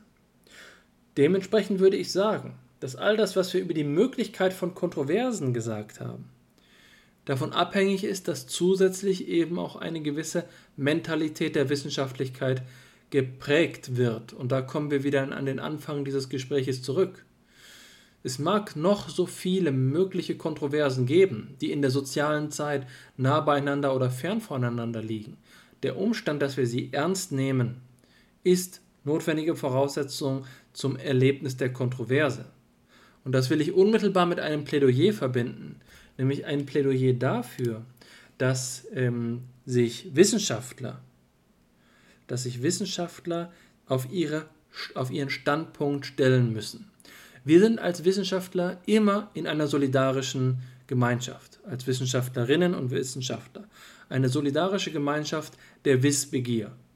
Und das bedeutet eben, dass wir verstehen müssen, dass es notwendig ist, dass wir uns auf einen Standpunkt stellen, selbst wenn er falsch ist, um anderen besseren, einsichtsreicheren die Möglichkeit zu geben, uns zu überwinden. Und das ist die Stufenleiter der Geistesgeschichte. Allzu oft sehe ich heute Wissenschaftler, die sich nicht trauen, einen Standpunkt zu haben, weil sie eben um die eigene Reputation fürchten. Ich glaube, das ist genau der Weg, der von der Erkenntnis wegführt. All unser Reden über Einstellungen und, ähm, und Weltanschauungen gehört eben auch dazu, dass ein kritischer Wissenschaftler sie bezieht und dazu in der Lage ist, sich dann auch ähm, neu zu erfinden, sie zu überwinden oder eben mit ihr zugrunde zu gehen, zu sagen, hier stehe ich nun und kann nicht anders. Mein Lebenswerk war diese These und nun ist sie überwunden worden.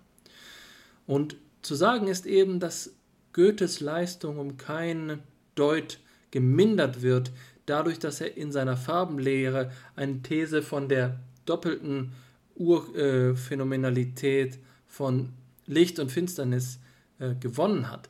Der Wert ist eben auch der, dass hier der Kontrast zu Newton sichtbar geworden ist und dass in der Beziehung, im Theorieangebot ein großer Wert besteht.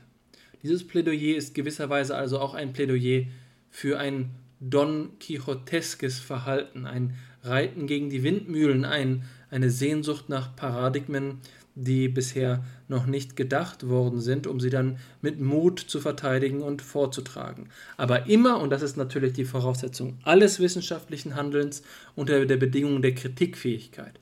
Wir wollen hier nicht zu Dogmatismus entziehen, sondern es geht darum, sich ein Herz zu fassen, um im Vertrauen an die geistesgeschichtliche Arbeit der Solidargemeinschaft von Wissenschaftlerinnen und Wissenschaftlern einen Beitrag zu leisten um die Einsicht zu mehren. Und das ist äh, gewisserweise mein, meine Schlussfolgerung aus dem Gespräch, was wir äh, heute geführt haben. Die Kontroversen der Geistesgeschichte sind möglich. Auf verschiedenen Weisen können wir verstehen, was die Bedingung dafür ist, über einen Sachverhalt überhaupt in Streit zu geraten. Darüber haben wir heute viel gesprochen und sind auf viele neue Probleme gestoßen. Und das andere ist eben, dass ähm, die Streitkultur gepflegt werden muss. Und Streitkultur heißt eben nicht einfach nur zu sagen, dass man gerne einmal streiten möchte, sondern sich auch selbst zu einer Wissenschaftlerpersönlichkeit zu erziehen und Strenge darin zu zeigen, äh, die dazu bereit ist, einen Standpunkt zu vertreten und, ähm, und ins Feld zu führen, in die Kontroverse zu bringen. Ja, also das ähm, hast du jetzt so schön gesagt, dass ich dem eigentlich gar nichts mehr hinzuzufügen habe. Also äh, über alle Punkte hinweg mit der Kontrastierung eben auf der einen Seite dieses Bild der Effektheischer, das ähm, an den Marktschreier bei Nietzsche erinnert, nicht wahr? Also wer am lautesten schreit, wird am meisten verkaufen. Das ist das eine, die eine Seite, das eine Bild der Wissenschaft. Ähm, das andere dann das, wozu wir uns erst machen müssen, eben Position zu beziehen, sich auch zu jemandem die Verantwortung, äh, berufen zu fühlen, jemand zu sein, der die Verantwortung übernimmt, eine Position zu übernehmen, einzunehmen, zu argumentieren, zu entwickeln, sodass man vom Größeren überwunden werden kann und mag man selbst dieser Größere sein, indem man sich eben selbst widerlegt, aber es mögen auch die anderen sein. Ich denke, das ist ein sehr schöner Gedanke der Transgenerationalität, dass man ähm, dem Wissen auch eine Chance geben muss. Und dazu allererst wohl auch die eben Irrmeinungen, dem, die enttäuscht wurden, eben den, dem Vergessen übergeben werden müssen. Ich glaube, dass darin vielleicht das bestehen könnte, dass man auch eben Therapie oder Heilung nennen kann, die Irrmeinungen auch tatsächlich zu vergessen, sich nicht mehr von ihnen im Bann ziehen zu lassen und ähm, sich eben dazu hinauferziehen, Position zu beziehen. Ich denke, das kann man schöner nicht sagen, Alexander. Ich würde es damit belassen, wie du es gesagt hast. Ähm, und ich glaube, dass wir ähm, an einem guten Punkt sind, auch um diese Episode ähm, zu beenden. Ich würde dann, äh, gebe also die eben typische äh, Zusammenfassung für uns. Ähm, wir haben es heute, wir haben uns heute die Frage gestellt, was der Wert des Streites ist und sind dabei auf verschiedene Gesichtspunkte sowohl klassischer als auch moderner Positionen zu sprechen gekommen.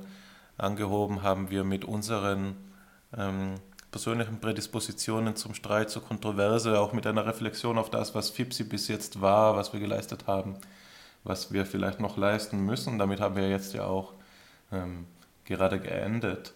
Ähm, dort haben wir Positionen von Wittgenstein diskutiert, aber auch die der Phänomenologie von Husserl beispielsweise, ähm, am der Be Begrifflichkeit von objektiven Gewissheiten und dem Unterschied von Überzeugungen und Unterschieden.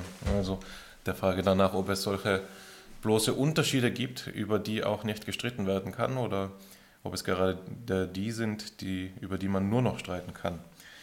In jedem Fall sind wir übergegangen zu einem Material, das sehr bekannt ist, Menons äh, Paradoxie, in der die Frage gestellt wird, wonach man allererst suchen kann, wonach man allererst fragen kann und die wir ausgedeutet haben als die Frage danach, worüber man allererst streiten kann und die wir angereichert haben um die Frage, ähm, wie man denn dann auch streiten sollte. Wir haben verschiedene Begrifflichkeiten und Phänomengruppen differenziert und auf ihre Verhältnisse hin befragt, die mögliche Antworten darauf stellen könnten. Das waren die Suche, das Entdecken, das Erkennen, das Finden, das Zweifeln, das Vergessen, das Paradoxon, die Heilung.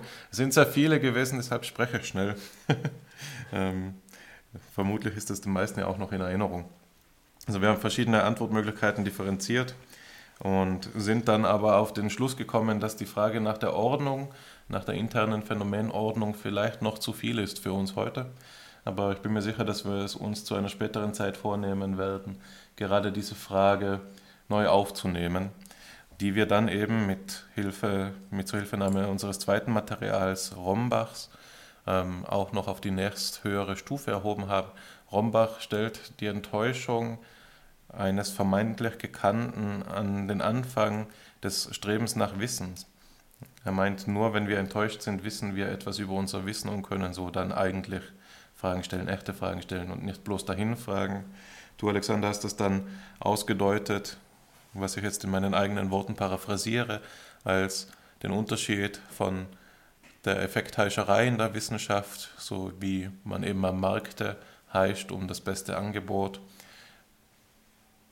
dass er auf der einen Seite und auf der anderen Seite eben das Bild des, der wissenschaftlichen Verantwortung dazu, Position zu beziehen und für etwas einzustehen, auf das hin die Wissenschaft sich entwickeln kann, hin zum Wahren, zum Guten, indem eben diejenigen, die Position bezogen haben, überwunden werden können, sei es von ihnen selbst oder von anderen.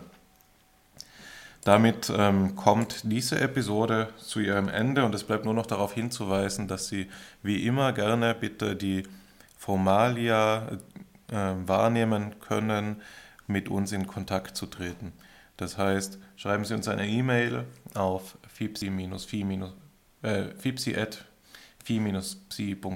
stellen Sie uns Fragen, machen Sie uns Vorschläge, wenn wir einladen könnten als Gast oder wenn Sie sich selbst dazu berufen fühlen, wenn Sie sich jetzt gerade angesprochen fühlen, schreiben Sie uns selbst, dass Sie mit uns sprechen wollen und wir werden mit Ihnen sprechen. Ansonsten haben Sie Gelegenheit, über Telegram oder die AG-Homepage direkt an der Gestaltung des Podcasts mitzuwirken oder eben auch die, ähm, an das anderweitige Programm der Arbeitsgemeinschaft Philosophie und Psychologie wahrzunehmen und auch dort Vorschläge einzubringen.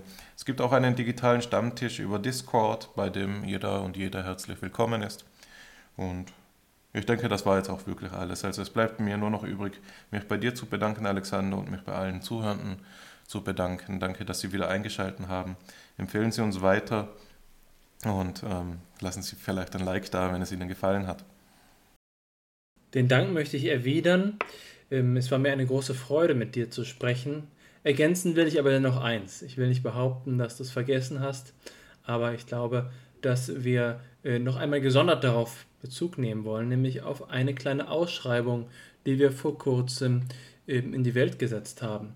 Ähm, du hast einmal unseren Wahlspruch Je suis Ruben gewählt und hat uns sehr viel Freude gemacht, mit Ruben Ellinghaus über Psychophysik zu sprechen und es ist eine große Freude gewesen, einen Gast zu empfangen, ähm, willkommen zu heißen, der auf FIPSI gekommen ist und im FIPSI äh, selbst zum Anlass genommen hat, mit uns äh, sprechen zu wollen. Und in diese, ähm, in diese Richtung wollen wir mit einem kleinen Projekt mit dem Titel FIPSI Reads Your Thoughts äh, einen ähm, Bezug nehmen. Ich lese einmal kurz diese kurze Ausschreibung vor, damit Sie wissen, was Sie äh, sich darunter vorstellen können. Wir von FIPSI ähm, wollen in noch intensiveren Austausch mit Ihnen treten. Zu diesem Zweck werden wir ein neuartiges Episodenformat einführen, in dem wir Ihre Gedanken diskutieren. Die, die Idee dabei ist einfach, senden Sie uns einen kurzen Text, 3000 bis 5000 Zeichen inklusive Leerzeichen, zu einem der folgenden Themen bis zum 30. Juni per Mail an die eben genannte Adresse fipsi.phi-psy.de. Und nun folgen fünf Themenvorschläge. Erstens sind Gefühle Verhaltensweisen. Zweitens gibt es ein Erlebnis der Seele. Drittens ist alles Psychische bewusst. Viertens was ist der philosophische Gehalt der Gestaltpsychologie? Und fünftens wie kann der Neurokognitivismus die phänomenologische Kritik überwinden? Ich glaube, da ist für jeden etwas dabei. Das ist ein breites Spektrum an möglichen Themen. Aber es wäre sicherlich auch kein Vergehen, wenn Sie uns einen selbstgewählten Themenvorschlag, äh, einen Text zu einem selbstgewählten Themenvorschlag senden. Wir freuen uns jedenfalls auf jede Zusendung.